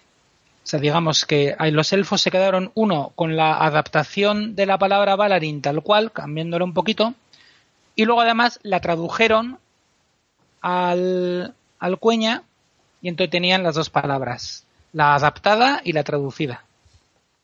Muy bien. Es eso lo que, lo que hicieron. Para que no se quedaran sin palabras, ¿no? No, no, no, no. Si que les, había pocas. si les gustaban estas cosas. Eran todos muy filológicos. No, luego, so- ya sobre lo que es la estructura del balarín, la verdad es que se sabe muy poco. Porque he estado contando y Tolkien dejó menos de 40 palabras. Ajá. Al- alguna cosita. Pues que existe un infijo, um, con valor de plural. ¿Qué es un infijo? Eso Infijo- digo yo. ¿Qué es infijo- un infijo? Infijo viene del bailarín. No. Eh, se- la mayoría, ya no sé, si la mayoría, muchos oyentes sabrán lo que es un prefijo. Un prefijo es una partícula que se pone antes de una palabra. Por ejemplo, aparecer, pues desaparecer. Eso es un prefijo. Vale. Un sufijo es algo que se pone después de la palabra. Por ejemplo, mm, Cuesta, ¿eh? Ejemplo, cuando, lo quieres buscar es cuando no se te ocurre. Por ejemplo, de élfico, elficizar. Ejemplo más horrible. Pero bueno, es un ejemplo. Vale, vale. ¡Ay, Dios mío! Pues eso se pone después. Pues un infijo es algo que se pone dentro de la palabra, ni antes ni después. Vale, vamos a ver. En, en Balarín, la palabra autoridad, o sea, el que posee el poder, se dice, un poco usando el mismo, la misma raíz que hemos visto antes, mahanas. Y el plural, las autoridades, los poderes, mahanumas. Mm, O sea, mete la um en mitad entre mahan y az. vale. Entonces, bueno, pues ya eso mismo ya tuvo que volver bastante locos a los elfos porque no tenían este tipo de, de partículas, de infijos. Luego, en las lenguas nuestras de la saga realidad, la verdad es que ahí ocurre, Muy poco, ¿no? bueno, sí, mm, o sea, poco, pero, pero ocurre, no es una cosa especial. Ya sabéis que Tolkien realmente prácticamente no se inventó ningún fenómeno lingüístico, fue cogiendo los que le gustaban de, de distintas lenguas. De aquí y allá. Vale. Y, y, y nada, y del bailarín, pues por ejemplo, el único verbo que conocemos es akashan, dice él, De donde el cueña también sacó otra palabra, la, la- la palabra para decir ley, que es axan, Axan, vale. que viene del verbo, dice él, yo qué sé, manwe, supongo. Su- sí, hombre, claro. Digo, digo. Akashan. Seguro que sí. Y, na- y otra cosa que sabemos del, del Valarin, no sé si es especialmente útil, pero, pero bueno, es que le gustaban las palabras largas. Porque el arbolito Telperion se decía en Valarin, atención que esta sí que va a ser difícil, Ibrinidilpazanesel. A ver, dilo otra vez. Ibrinidilpazanesel. Pues le voy a llamar Telperion, si no te importa, porque... Telpi, Telpi. Para Pero esto, esto no es, esto no es Valarin, esto es Ent. O sea, tardas todo el día en decir esta palabra. Si tienes Ay. que, o sea, no sé. De alguien tuvieron que aprender los, los ents también. Madre mía, pero es larguísima. No, es- No, ten eso- sentido, esto no es útil. No, eso tiene más pinta de que sea como el alemán, que son varias palabras, son una palabra compuesta, Solo que escrita todo junto. Madre mía. Tiene más esa pinta, porque por ejemplo, de aquí parece que se ve inidil, que es flor, de donde sale un nombre, por ejemplo, también típico entre los elfos, indil, Ah, pues eso también viene del Valarin, y Ezel, que ya hemos visto, que significaba verde. ajá. Entonces, pues se supone que Pazan será otra cosa y Ibrin, Ibri será otra cosa distinta. Ha habido quien ha hecho por ahí hipótesis, pero no vamos a alargar esto más. No vamos a alargar esto más que el nombre de Telperion. Exacto, exacto. No, y la verdad es que antes he comentado eh, la historia, pues, yo que sé, canónica, ¿no? De, de cómo efectivamente, pues los Valar se crearon su propio idioma, pero Tolkien le había dado unas vueltas a, a este tema. Y de hecho al principio dijo que sí, que, que los Valar crearon su propio idioma, pero luego ese se dividió en dos, el oromeano y el auleano, hablados, uno por orome y otro por aule. Entonces Orome enseñó el suyo a los elfos, y entonces las lenguas élficas provendrían del idioma de los Valar, y Aule enseñó el suyo a los, a los enanos. Y entonces las lenguas enanas también vendrían del idioma de los Valar. Eh, luego se lo pensó mejor y dijo, no, no me mola. Prefiero que los... Bueno, lo de los enanos más o menos sí, se mantuvo ahí, pero prefirió que los elfos hubieran inventado su propio idioma, digamos, sin, sin necesidad de ayuda externa. Vale. Entonces, entonces es así. Y leyendo un poco, documentándome sobre este tema en Ardalambion, la famosa página referencia de todos nosotros, eh, Helge Fauskanger se hace una pregunta. ¿Se llegó a oír el idioma Valarin en la Tierra Media? O sea, no digo en Valinor, que obviamente sí. En Toleresea, pues, quién lo sabe. No, en la Tierra Media. ¿Se llegó a oír? Los Valar sabemos que nunca pusieron pie en la Tierra Media. Más que para las guerras. Entonces, pues ahí igual Había sí. poco que decir. Sí, y, era difícil quedarte ahí a, a escuchar y tomar apuntes. Luego Melian, la Maya, pues se supone que lo conocía, porque, hombre, esto hablamos de Valarin, pero supongo que también los Mayar lo, lo hablaban, porque si no, qué mal. Pero, claro, no lo hablaba nadie más, entonces, aunque ella lo conociera, pues igual le decía a sus nietos, ah, mira cómo hablábamos. Pero desde luego lo que es hablarlo, hablarlo, No tenía con quién. Pero hay otros que lo podían conocer, que eran los Istari, los magos, Ajá, porque venían también de, bueno, eran Mayar, ¿no? A fin de cuentas. claro, sí, sí. Bueno, pues hay un momento muy simpático en El Señor de los Anillos, ni más ni menos, en el que Pippin eh, bueno, han encontrado el, bueno, han encontrado, les han, les han arrojado el Palantir a la Sí. cabeza y lo está guardando Gandalf. Pero Pippin, entonces de repente, movido por una fuerza misteriosa, se levanta y se lo, y se lo quita a Gandalf. Todos os acordaréis. En ese momento se dice, Gandalf se movió en su sueño y musitó algunas palabras que parecían estar en una lengua extraña. ¿Habló Gandalf en Valarin en sueños y el hobbit Pippin fue el único que pudo escuchar esa lengua directamente entre los mortales de la Tierra Media? Fijaos qué cosa más curiosa. Pues sí, que Pippin sea el elegido. es muy curioso, ¿no es verdad? Si es el único mortal en toda la Tierra Media que ha oído la lengua de los dioses, ciertamente puede considerarse algo alguien especial. Yo mm, tengo una especie de debate interno que me gustaría compartir contigo a este respecto. Veamos. ¿A ti te parece que los Valar hicieron, o sea, a ti no te parece que este idioma que se inventaron los Valar era una inutilidad total? Quiero decir, ellos tomaron forma, o sea, ellos entiendo que tenían ganas de hablar porque sabían que iban a venir los elfos. De hecho, para eso mandaron a Orome a la Tierra Media, para recogerles, ¿no? Oye, tráetelos a Valinor. Entonces yo entiendo que cuando ellos tomaron forma corpórea, más que tener ganas, más que inventar la lengua para hablar entre ellos, porque yo creo, o sea, creo recordar con el Silmarillion muchas veces, tal, vio en el pensamiento de no sé qué y leyó en la mente de no sé cuál, ¿no? O sea, ellos se siguen leyendo la mente. Que por cierto, qué incómodo, porque es que no puedes pensar nada fuera de tono, porque te lo van a oír. Pero bueno, Sí, bueno, ahora. Entonces, eh, al final, yo entiendo que crearon este idioma para comunicarse con los elfos. Y luego resulta que los elfos dijeron: Esto es una mierda, vamos a crear el nuestro propio. Y los Valar acabaron hablando. O sea, entiendo que acabaron hablando el idioma de los elfos. Lo cual me lleva a colocarlas otra vez entre la raza más repelente de la Tierra Media. Porque Tolkien Tolkien vuelve a hacerlo. Es, los enanos eran artesanos maravillosos, a excepción de los elfos, ¿no?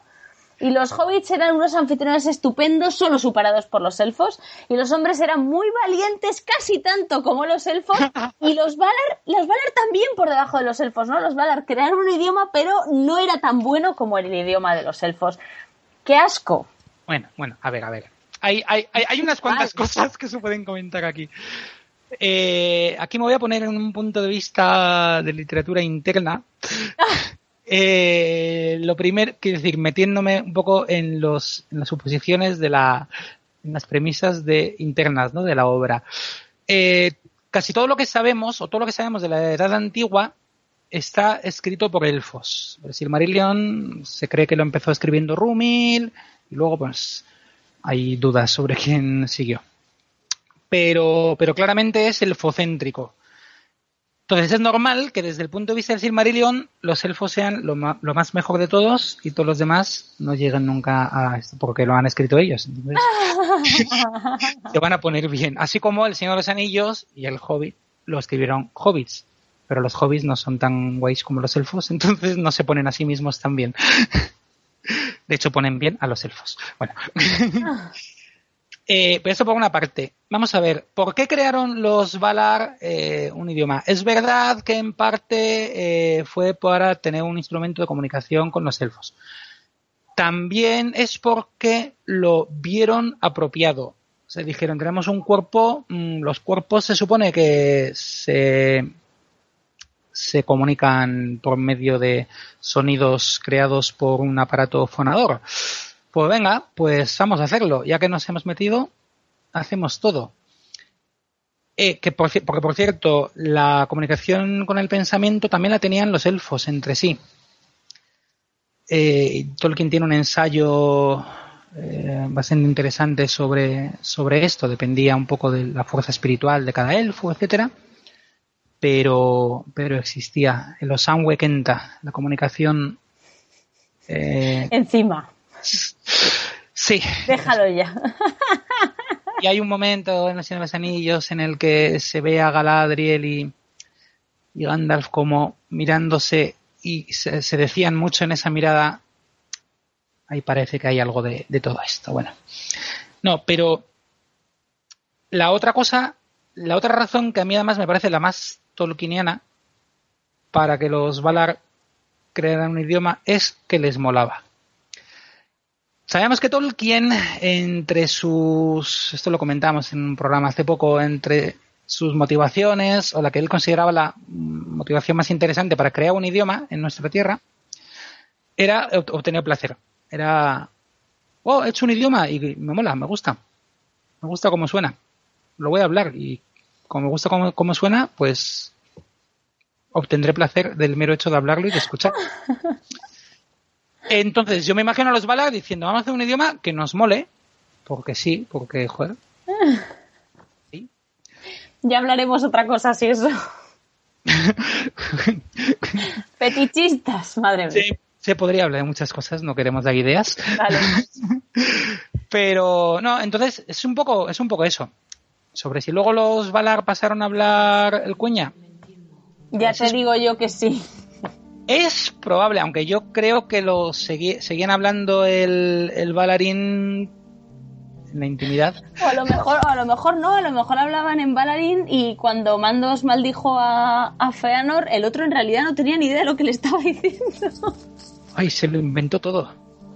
No tengo ni idea. A lo mejor le maldijo, pero Feanor no entendió nada y siguió ahí con los barcos. O no le maldijo, o le dijo, vete por la derecha, que a la izquierda hace mucho frío y... A lo mejor, a lo mejor, y como lo han escrito los elfos, querían dejar a los Valar en un mal lugar. Bueno, no lo sé. Esto es una rayada. Por otra parte, estás grabando desde Valinor, ¿verdad? Porque a veces te he oído con un eco místico que creía que estabas tú a punto de convertirte en un Valar también. No, no, no, no, no, no por Irú. Pues algo ha pasado, algo ha pasado en la grabación, algún efecto raro que te juro que a veces te oía con eco. Digo, bueno, este está en Taniquetil. Como he dicho, como he dicho antes, estamos hablando de, de misterios profundos y de cosas elevadas, entonces es normal que este tipo de fenómenos ocurran. Muy bien, bueno. Pues nada, en, cua- en cualquier caso, ¿Sí? he, deja- he dejado un pequeño huevo de Pascua ¡Qué en rico! este, sí, en este programa que nos podría indicar a un oyente mm, especialmente sagaz de qué idioma vamos a hablar en nuestro próximo programa. Ajá. He dicho antes una cosa que era incompleta, que era correcta, pero que se podría completar. Y no lo he completado precisamente para no dar pistas. Y he usado una palabra en este programa que nos podría llevar directamente al idioma del que vamos a hablar la- el próximo mes. Ajá. Y no voy a decir cuál es para que quien quiera pueda repasarse el programa y vea si es capaz de adivinarlo y nos lo diga en los comentarios. Muy bien, a ver si tenemos un alumno aventajado. Exactamente. Mucho ánimo. Bueno, muchas gracias, Eleder, por estar otra vez aquí con nosotros. Pues muchas gracias a, a ti y por supuesto a todos nuestros fieles oyentes. Que pases un muy feliz verano. Igualmente, Un abrazo. no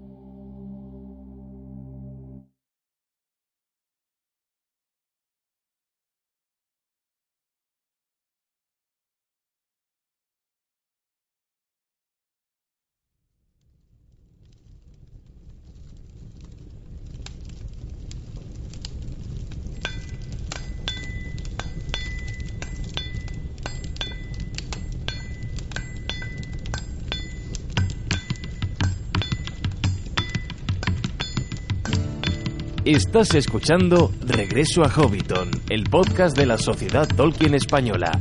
Puedes seguirnos a través de nuestra página de iVoox, Facebook, Twitter o nuestra página web sociedadtolkien.org.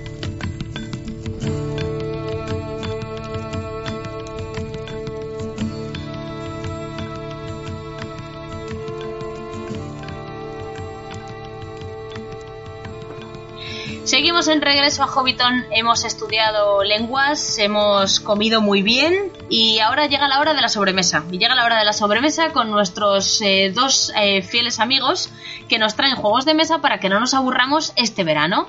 Mae Govanen, Nai Hola, buenas. Encantada de estar aquí.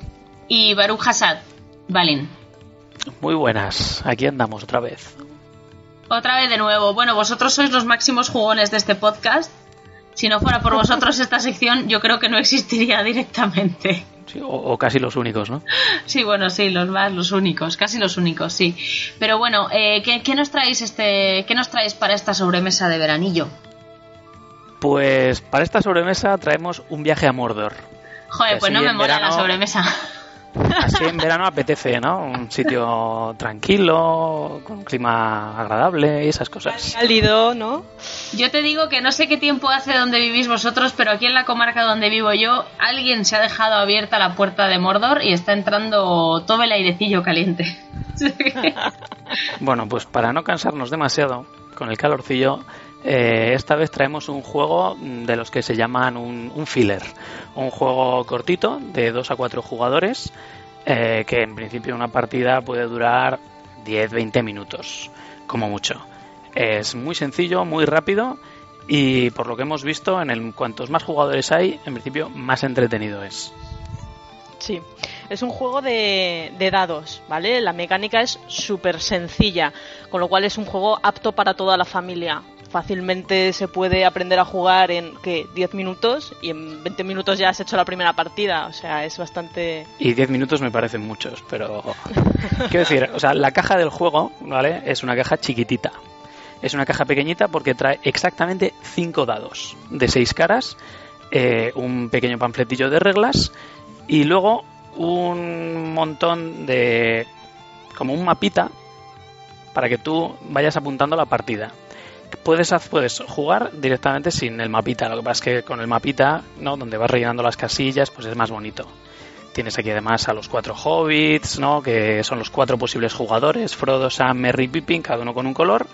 Y en un mapa del noroeste de la Tierra Media, pues tienes, digamos, los dos caminos. Tienes el camino que uno de los hobbits, o cada uno de los hobbits, porque esto no es cooperativo, cada uno es como cada uno tiene un su anillo y tiene que llegar a Mordor primero, antes que los demás. Claro, porque básicamente aquí se trata de tú eres un hobbit, tú tienes el anillo, tú tienes que llegar a Mordor y, y lanzarlo, ¿vale? Es. Ese es el objetivo, así sencillo y resumido. Lo que pasa que, ¿qué pasa? Que hay cuatro hobbits y digamos que hay cuatro anillos. Pero bueno, haciendo abstracción de ese tema, ¿vale? Digamos que fe- esto es una carrera eh, contra los demás. Contra los demás jugadores y también contra los Nazguls. Porque Vale. a cada jugador le va persiguiendo un Nazgul. Entonces, el objetivo es que ahora explicamos cómo funciona, cómo se avanza y cómo son los dados, pero el objetivo es que tú completes, me parece que son 2, 4, 6, las 8 casillas, ¿no? Las 8 etapas de tu viaje, que pasas por Rivendell, Moria, Lothlorien, Rohan, Gondor, Minas Tirith, Mordor y el antro de Yalararaña. Bueno, primero pasas por Yalararaña y luego a Mordor. sí. Entonces tienes que hacerlo antes que los demás y antes que el Nazgul llegue. Eh, o sea, y antes de que el Nazgul no que te coja, porque puede ir por delante de ti eh, llegado el momento, sino que llegue a Mordor antes que tú.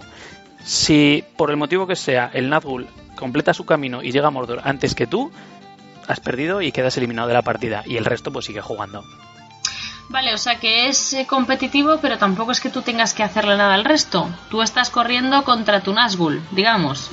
Sí, pero no. Eh, en principio, tú contra tu Nazgul, pero ahora veremos cómo avanzando también puedes putear a los demás. Vale, vale, Entonces, Ahí vale. está un poco la gracia del juego, que tú puteando a los demás, haciendo que, por ejemplo, el Nazgul de los otros jugadores avance más rápido, pues eso, puedes mm, putearles un poco, ¿no? Entonces ahí está la dinámica entre jugadores de, eh, tú has hecho que mi Nazgul avanzara y entonces ha llegado a Mordor antes que yo y por, y por lo tanto me has eliminado, ¿no?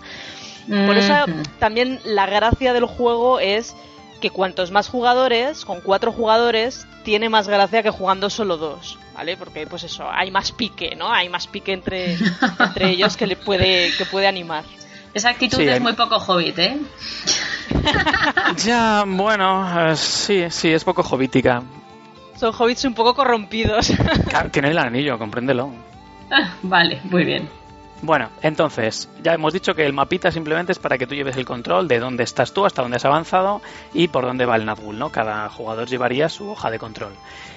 Y luego hay cinco dados, ¿vale? Cinco dados de seis caras, un dado negro, un dado amarillo, uno verde, uno rojo y uno azul. Los de colores que no son el negro eh, representan a cada uno de los jugadores. Vale. Y el negro en principio eh, afecta, bueno, afecta a todo el mundo. Tu tirada, o sea, cada, cada ronda, cada uno de los jugadores coge todos los dados, los cinco dados, y los lanza. ¿Vale? Y entonces, en función de lo que sale, pues va teniendo que retirar dados. Eh, no sé si nuestros queridos oyentes eh, conocerán el juego, o sea, el juego típico de los dados, de las jotas, las reinas y tal, que tienes que coger. O sea, al final, la mecánica es lo mismo. Tú, en función de los resultados que hay, pues tú tienes que ir retirando dados y tiras el resto que te queda. Y eso lo repites hasta que has retirado todos los dados o hasta que te ha salido en el dado negro una cara concreta que es el árbol blanco. En ese caso, puedes parar de tirar y quedarte con, con lo que con lo que tienes. Porque a veces tú vas tirando y el último dices, venga, a ver si este no me pasa nada, y el último dado te sale una cosa mala y la cagaste. ¿Vale? Entonces, los dados de colores, Nai nos va a contar qué caras tienen y qué hace cada una. Vale, bueno, son dados de seis caras, como ya hemos comentado, de los cuales una es el anillo. El anillo es lo que te va a permitir avanzar una etapa, a tu hobbit le va a permitir avanzar una etapa en su camino hacia Mordor. Con lo cual, cada vez que te sale un anillo, oye, eh, cógelo, ¿vale? Eh, otro, otra cara es el orco. Em, los orcos, en principio, bueno, sí, hay dos, hay dos orcos, ¿vale? En cada, en cada dado de seis caras, dos caras son de orco. Los orcos, en principio, lo que hacen es eh, evitar que tú puedas avanzar, a no ser que tengas una, mm, una cara de la compañía que te permite anular o distraer a los orcos, de Ah, forma que vale. sí que puedas, sí que puedas avanzar, ¿vale? Otra cara es la de Gandalf. Gandalf es muy importante, es muy buena también esta, porque lo que te permite es eh, alargar el camino que tienen que hacer los Nazgûl para llegar al destino. ¿Vale? Entonces, en vez de tener que hacer las mismas ocho etapas que tienes que hacer tú, si te sale un Gandalf, una de esas etapas la divide a la mitad. Por lo tanto, en vez de hacer una, tiene que hacer dos. Es como Vale. que les vas despistando. Gandalf les va despistando a los Nazgûl. Sí, sí. Em, y finalmente la última cara es la de la del Nazgûl, que la del Nazgûl lo que va a hacer es hacer avanzar a los Nazgûl. Pero ¿qué pasa? En función de el dado, el color del dado en el que haya salido el Nazgûl, es el Nazgûl que avanza. Es decir, si tú eres el jugador azul y te ha salido un Nazgûl amarillo, tú coges el Nazgûl amarillo porque sabes que el Nazgûl que va a avanzar es el del jugador amarillo. Ah. Por eso está el tema de putear, ¿no? O sea, tú obviamente no te vas a coger el azul si puedes evitarlo, sino que vas a coger el que putea a los demás. Vale. El, el Nazgûl negro siempre tienes que cogerlo y siempre te afecta a ti. Y los Nazgûl Sí. que salgan de colores en los que no haya un jugador activo, ya sea porque ha sido eliminado o porque solo estamos jugando dos o tres personas y hemos dicho que el color rojo no lo lleva nadie, pues ese también te afecta a ti, al jugador que lo saca. Una pregunta, ¿cómo, ¿cuál es el criterio para cojo, dado, tiro el resto? O sea, ¿hay una norma Sí. para eso? Es que Sí, yo, hay- yo hay sí una- que no juego a los dados, entonces... Bueno. Hay una norma, tú tiras los cinco dados, ¿vale? Es obligatorio coger al menos uno, siempre. Vale. De hecho, si salen Nazgûls, tienes que coger como mínimo uno, o sea, obligatoriamente uno. Tú haces una tirada, te salen Nazgûls en el dado rojo y en el dado negro. Bueno, pues uno de los dos tienes que llevártelo. Tú ya Vale. verás, sabes que el negro te lo vas a comer siempre. El rojo igual afecta a otro jugador. Ah, Pero siempre- amigo mío. Pero siempre hay que coger uno, ¿vale? Puedes coger tantos dados como quieras, siempre que todo sea distinto. Es decir, te sale un anillo, te sale un Nazgûl, te sale una compañía, tú puedes coger esos tres. Retiras esos tres dados y tiras los otros dos. ¿Vale? Pero ¿qué pasa? No puedes coger varios dados iguales, es decir, te salen cinco anillos, no puedes coger cinco anillos, solo puedes coger uno, solo puedes coger un dado diferente. Y en las... Estas y- son, estas son las reglas básicas. Luego Vale. tienes una modalidad que lo va complicando. Pero, o sea, lo que es el juego básico, esas, esas son las normas que hay. Oye, y si yo he tirado tres dados, yo he tirado tres dados y me ha salido un anillo, un Nazgûl y yo qué sé, una compañía, por ejemplo. Sí. Yo cojo los tres y me quedan dos y tiro esos dos y me sale otro anillo, entonces sí puedo cogerlo o tampoco. Sí. Sí. sí. Vale. Pues, claro, o sea, lo que no puedes coger es dos o más dados en la tirada, pero Vale. tú siempre puedes coger cosas que ya hayas retirado, eso no hay ningún problema. De hecho, lo ideal sería que te salieran anillo, compañías. Entonces me llevo el anillo. Vuelvo a tirar, anillo, compañías, otro anillo. Anillo, compañías, otro anillo. Claro, al final avanzas, no te sale nada malo y avanzas cinco. Muy si bien. consigues que te salga eso. Claro, pero eso es tener una potra. Sí, aquí avanzar más de una o dos es bastante complicado. Ya veo. Y Sí, sí, veces- eso es para. Eso es para ir al casino en vez de al viaje a Mordor, ¿eh? Claro, porque recordemos que en el dado de seis caras hay un anillo y hay dos orcos. Entonces, siempre hay posibilidades de que te salgan orcos que te impidan avanzar, salvo que haya compañías. O sea, muchas veces esto es una. Es, no, no hay una decisión óptima. Es, puf, voy a quedarme con esto porque por lo menos así avanzo uno, no me la juego más. Bueno, hemos dicho, el dado negro sustituye una de las caras de orco por el árbol blanco. El árbol blanco, si sale y lo coges, te permite parar. Lo que sustituye es la compañía. Ah, sustituye a la compañía. Sí. Vale, perdón, sustituye a la compañía. Entonces, si te sale el árbol blanco, pues sí, lo que te permite es dejar de tirar, ¿no? No arriesgar más. Vale. Pero bueno, puede salirte bien o salirte mal. Claro. Entonces, eh, bueno, pues es- este es el funcionamiento básico. O sea, no hay mucho más. Vas avanzando, vas tirando. eh, cuando solo juegan dos jugadores, es mucho más fácil que tú mismo vayas avanzando tu Nazgul, porque claro, en los colores de jugadores que no hay, también te los llevas tú. Cuando hay cuatro jugadores, realmente eh, tú solo te vas a llevar el Nazgul que te sale a ti y el de tu color. Pero ¿qué pasa? Que los otros tres jugadores también van a tirar y siempre van a intentar coger un Nazgul del color que no les afecta a ellos. De hecho, la única partida que hemos hecho multijugador, mm, como a la sexta ronda, dos jugadores quedaron eliminados cuando habían avanzado, no habían salido de la comarca prácticamente. y al final fue mano a mano entre los otros dos. Vale. Y es como, pero sí, yo no, no he llegado al Lorien y ya está el Nazgul aquí. Claro, Claro, no, no eso, no es depende lo, tanto de ti. Eso es lo bueno y lo malo. Lo bueno es que tiene mucho, es mucho más animado entre cuatro y tal por el tema de los piques, etcétera, pero lo malo es que si le eliminan a un jugador pronto, pues se queda un poco Descolgado. hasta que los demás terminen, sí. Pero como son rápidas las partidas, tampoco no es que esté una hora hasta que los demás terminen. No, son, son rapiditas, son rapiditas. Bueno, Vale. Entonces, este es el juego básico. Hemos hablado de que luego hay una versión eh, que mete un poquito más de complejidad, pero lo único que hace es que en cada una de las casillas en las que has llegado, en Rivendell, en Moria, en Roja, en el Abismo de Helm, se alteran, eh, digamos, la forma en la que se cogen los dados o que afectan los dados. O sea, no voy a, de- a detallarlas todas, pero por ejemplo, si estás en Gondor y haces la tirada, los Nazguls no te afectan. Directamente. Anda. Claro, porque estás protegido por, por los por, por Gondor. Ah, Ahora. vale. ¿Qué pasa si estás en Moria? Pues si estás en Moria, tus Gandalf no sirven para nada. Gandalf está pegándose con el Balrog. Claro. Claro. Que estás en Rivendell. En Rivendell puedes apartar símbolos iguales.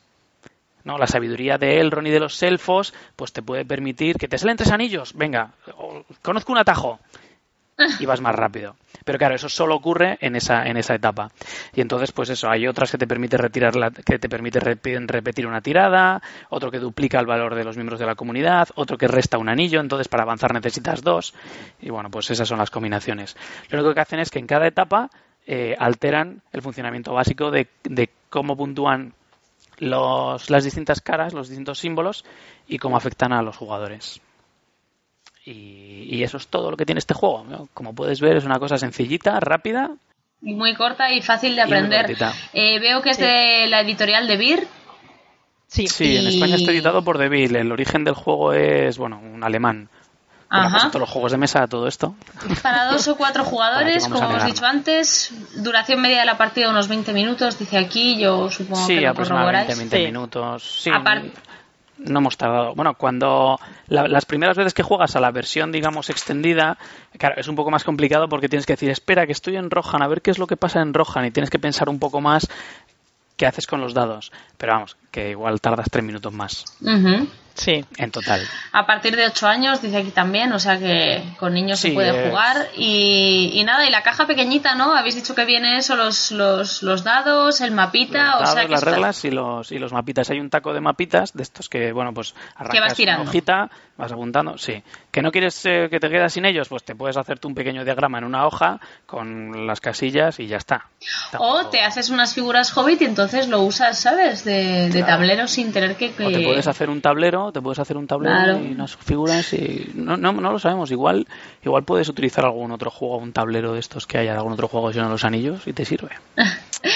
Lo, lo que sí que es verdad es que son estos juegos cómodos porque te los llevas Sí. a cualquier parte, te has ido, a, yo que sé, a la playa y quieres jugar un rato y no, no tienen muchísimo material que haya que sacar, se pueden tirar los dados dentro de la caja, o sea, es un juego cómodo para explicar rápido, jugar partidas rápidas y, y- y muy, muy, muy portátiles, ¿no? Muy portables. Sí, sí, sí, Sí. tota- totalmente. Y además es baratillo, me parece que cuesta 9 euros o algo así, o sea que es que tampoco es Sí, una sí. gran inversión ni nada. Que es- tampoco te vas a arruinar, ¿no? Sí. Exacto. Muy bien. Es lo que decía Rubén, un filler para tener Sí, ahí. eso, que tenemos 20 minutos y no sabemos qué hacer, venga, vamos a echar una partida. O Ah. quedas con gente mientras estás esperando a que llegan para jugar algo más largo y tal, "Oye, vamos a probar este un ratito. O sea, es una cosita muy, muy rápida y sencilla. Solo por añadir, en Board Game Geek, la página un poco más o menos de referencia para, para mucha gente en este tema de juegos, le ponen un 6,1 de media de todos los ratings que tienen. Entonces, bueno, pues eh, no es un top, pero está bien Para pasar el ratillo. para pasar el ratillo. Muy bien, chicos. mientras pues- preparas cosas más complejas y con más... Esos tableros de enormes, llenos de figuras y de cartas. Sí, Sí, sí, como- Guerra del Anillo. Guerra del Anillo, que es uno que tenemos pendiente, que queremos hacer una reseña, pero claro, ya la última vez que lo intentamos montar estuvimos una hora y cuando lo fuimos todo con todas las figuritas y tal, es como, bueno, y ahora vamos a recogerlo, que no lo podemos dejar aquí, no podemos jugar hoy. Eso me suena. Pero sí, Pues muy que bien. tenemos pendiente hacer una reseña de ese. Pues nada, aquí os espero con esa reseña y mientras tanto, pues muchas gracias por uniros a nosotros. Que paséis un muy feliz verano. ¿Os quedáis a la lecturilla? A Escuchar Sí, a María claro. José a esta hora de los cuentos, así no, no os vais tan rápido. Quedaros un ratito más conmigo aquí en el Esmial, disfrutáis del cuento y luego ya tiréis para casa. Claro que sí. Supuesto. Muchísimas gracias. Nada, a vosotros.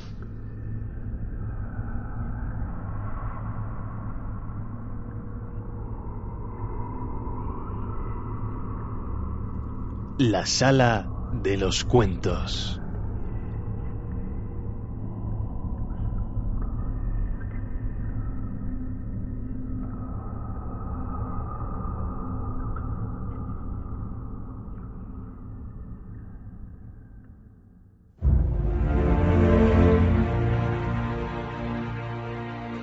El sol brillaba cuando partió, pero el túnel estaba tan oscuro como la noche. A medida que descendía, la luz de la puerta entornada iba desvaneciéndose. Tan silenciosa era la marcha de Bilbo que el humo arrastrado por una brisa apenas hubiera podido aventajarlo, y empezaba a sentirse un poco orgulloso de sí mismo mientras se acercaba a la puerta inferior. Lo único que se veía era un resplandor muy tenue. El viejo Smaug está cansado y dormido, pensó. No puede verme y no me oirá. ¡Ánimo, Bilbo! Había olvidado el sentido del olfato de los dragones, o quizá nadie se lo había dicho antes. Un detalle que también conviene tener en cuenta es que puede dormir con un ojo entornado, si tiene algún recelo. En realidad, Smaug parecía profundamente dormido, casi muerto y apagado, con un ronquido que era apenas unas bocanadas de vapor invisible, cuando Bilbo se asomó otra vez desde la entrada. Estaba a punto de dar un paso hacia el salón cuando alcanzó a ver un repentino rayo rojo, débil y penetrante, que venía de la caída ceja izquierda de Smaug. Solo se hacía el dormido. Vigilaba la entrada del túnel.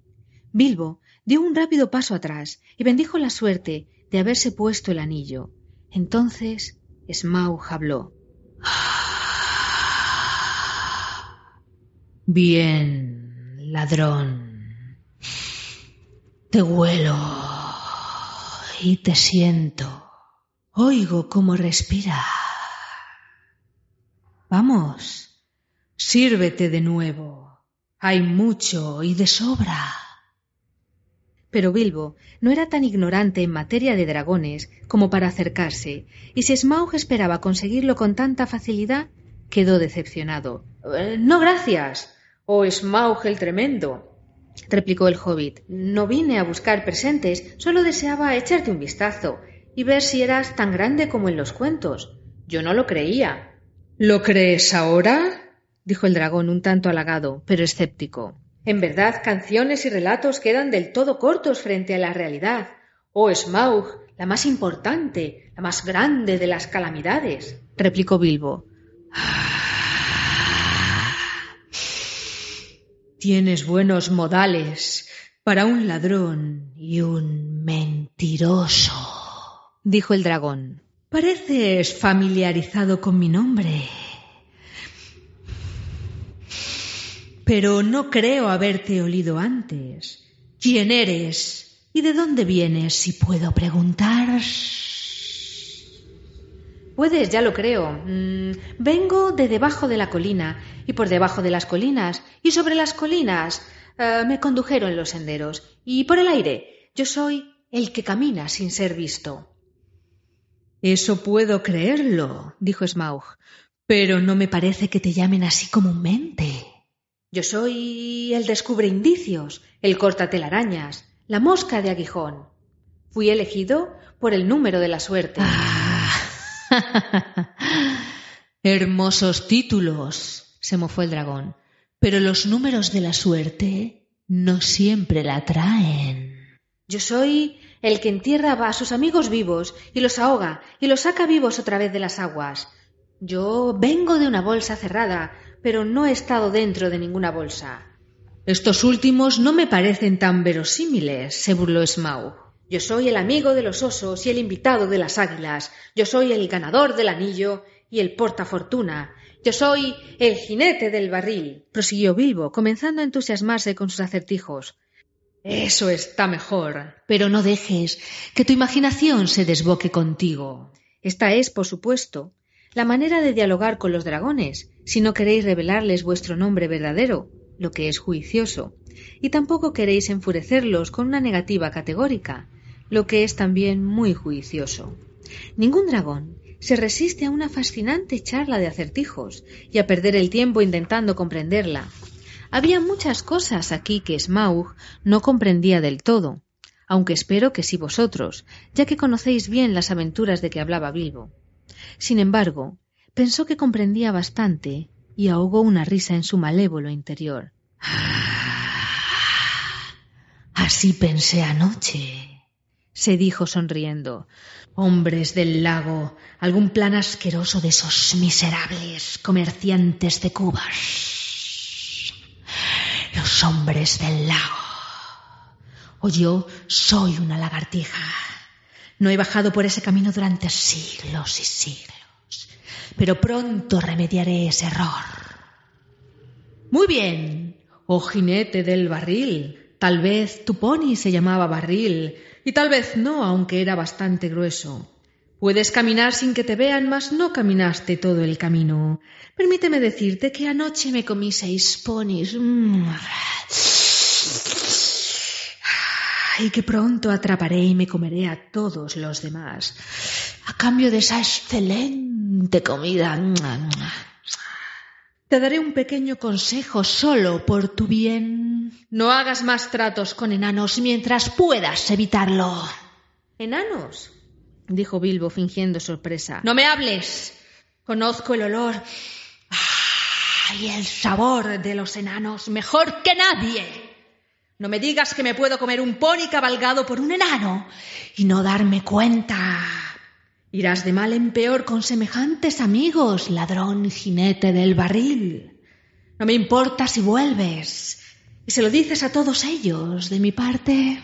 Pero no le dijo a Bilbo que había un olor desconcertante que no alcanzaba a reconocer. El olor de Hobbit.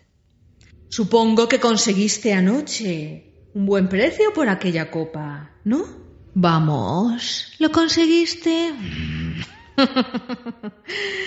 nada de nada. Bien, así son ellos.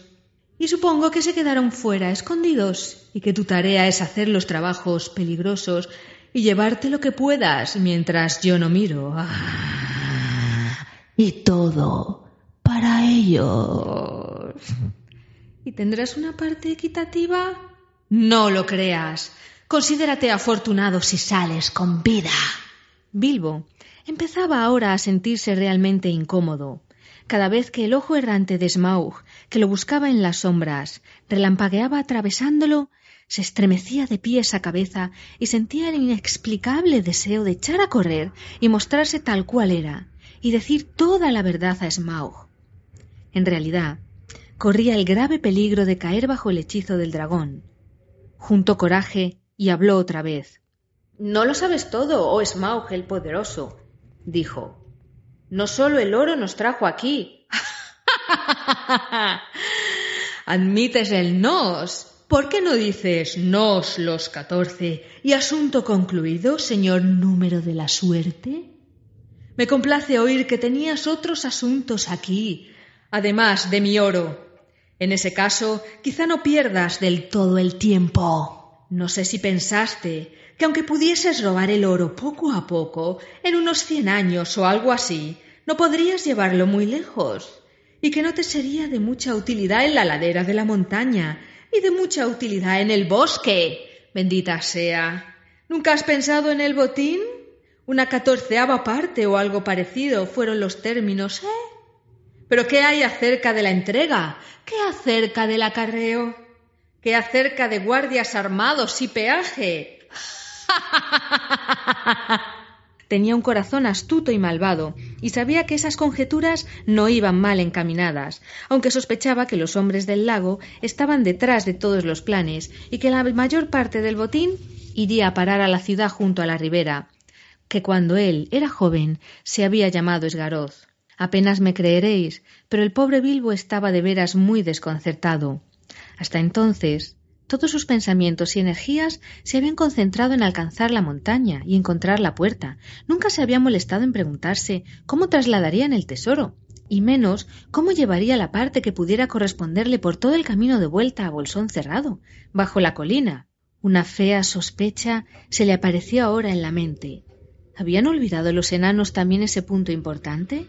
¿O habían estado riéndose de él con disimulo todo el tiempo? La charla de un dragón, causa este efecto en la gente de poca experiencia. Bilbo, desde luego, no tenía que haber bajado la guardia, pero la personalidad de Smaug era en verdad irresistible. ¿Puedo asegurarte? le dijo, tratando de mantenerse firme y leal a sus amigos, que el oro fue sólo una ocurrencia tardía. Vinimos sobre la colina y bajo la colina, en la ola y en el viento, por venganza. Seguro que entiendes, oh Smaug el acaudalado, invalorable, que con tu éxito te has ganado encarnizados enemigos.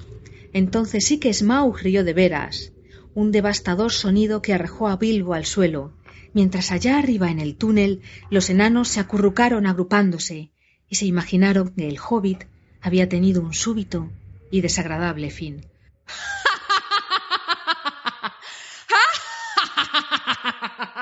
¡Venganza!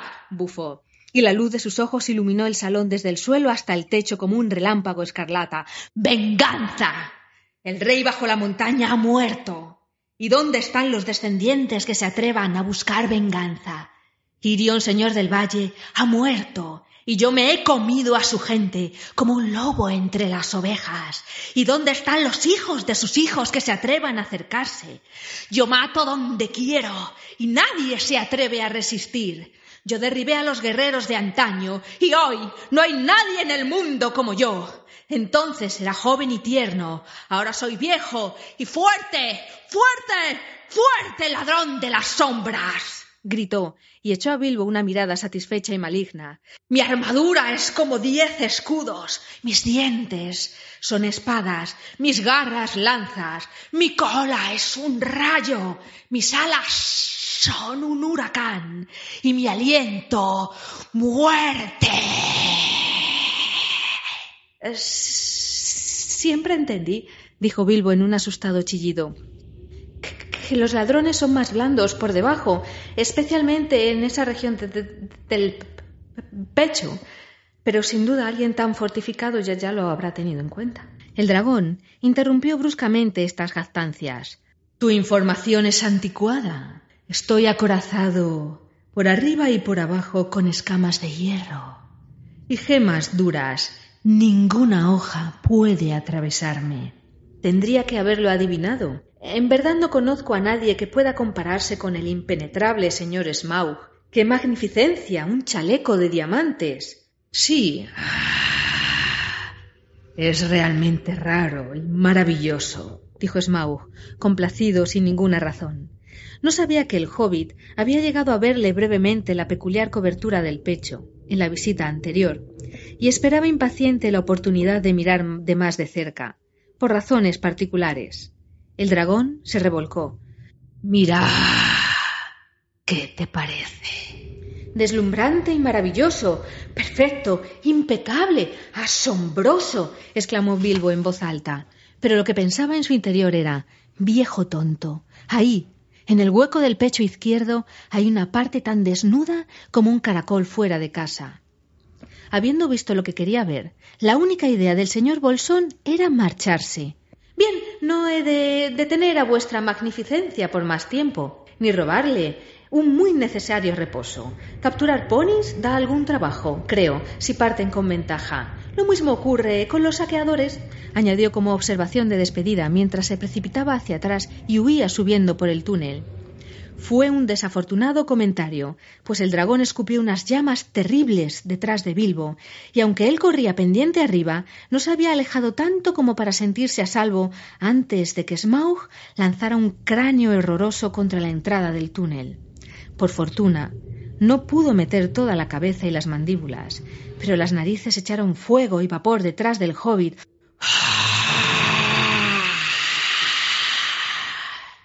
Que casi fue vencido y avanzó a ciegas tropezando y con gran dolor y miedo. Se había sentido bastante complacido consigo mismo luego de la astuta conversación con Smaug, pero el error del final le había devuelto bruscamente la sensatez. Nunca te rías de dragones vivos, Bilbo imbécil, se dijo. Y esto se convertiría en uno de sus dichos favoritos en el futuro, y se transformaría en un proverbio. Todavía no terminaste esta aventura, agregó, y esto fue bastante cierto también.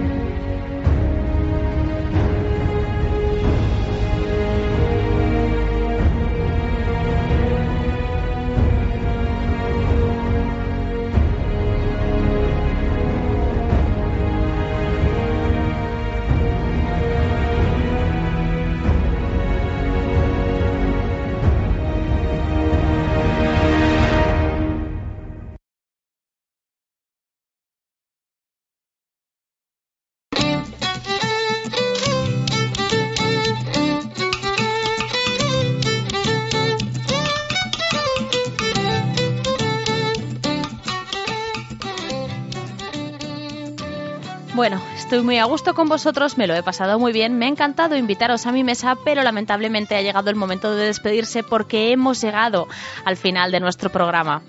Habéis escuchado música de Gregoire Lorm, de Innerlands y de Alex Pérez Mansergas, compuesta especialmente para este podcast. La lectura, como siempre, ha corrido a cargo de María José Rodríguez con arreglos de Rafael Fortún y las portadas, esas suculentas portadas, son obra de Nai. Antes de deciros adiós, quiero recordaros que la Sociedad Tolkien Española ya ha abierto el plazo para dos de sus tres premios más famosos. El premio eh, de, ensayo, el premio El Buine, así que podéis ir afilando vuestras plumas, y el premio Nigel de artesanía, donde tiene cabida casi, casi cualquier obra eh, plástica que hagáis, ya sea dibujo, eh, modelado o lo que queráis. O sea que animaos a participar porque realmente cabe casi de todo. Tenéis las bases en la página web www.sociedadtolkien.org. Y una pequeña sorpresa, un pequeño postre, un pequeño regalo antes de marcharos. Eh, cuando hemos terminado la sobremesa, Balín y Nai me han comunicado que van a sortear, quieren sortear, el juego del que hemos hablado en el programa. Eh, como solo no lo ha utilizado de prueba, pues está prácticamente nuevo y quiere que lo tenga uno de nuestros oyentes. Entonces, para ganar el juego, solo tenéis que mandarnos un mensaje privado por Twitter o un correo electrónico a podcast.sociedadtolkien.org contestando correctamente a la siguiente pregunta. ¿Qué pasa cuando te sale un árbol blanco en el dado negro del juego? Hemos hablado en el programa de él, así que es una respuesta bastante sencilla, solo tenéis que rebobinar y buscarla si queréis que el juego sea vuestro. Como hemos dicho, es un filler bastante entretenido, muy interesante y bueno, pues eso, si os animáis, pues podéis llevaros el juego a casa. Y ahora sí que sí que ya toca despedirse. Pero recordad que nosotros no paramos en verano, así que nos veremos dentro de unas semanas aquí en Regreso a Hobbiton y os proponemos un viaje muy alejado de la Tierra Media, a unos eh, a un lugar que se conoce en algunos sitios como el Reino Peligroso. Seguro que muchos de vosotros ya sabéis de dónde estoy hablando, pero para los demás, pues nada, os espera una sorpresa dentro de un mes.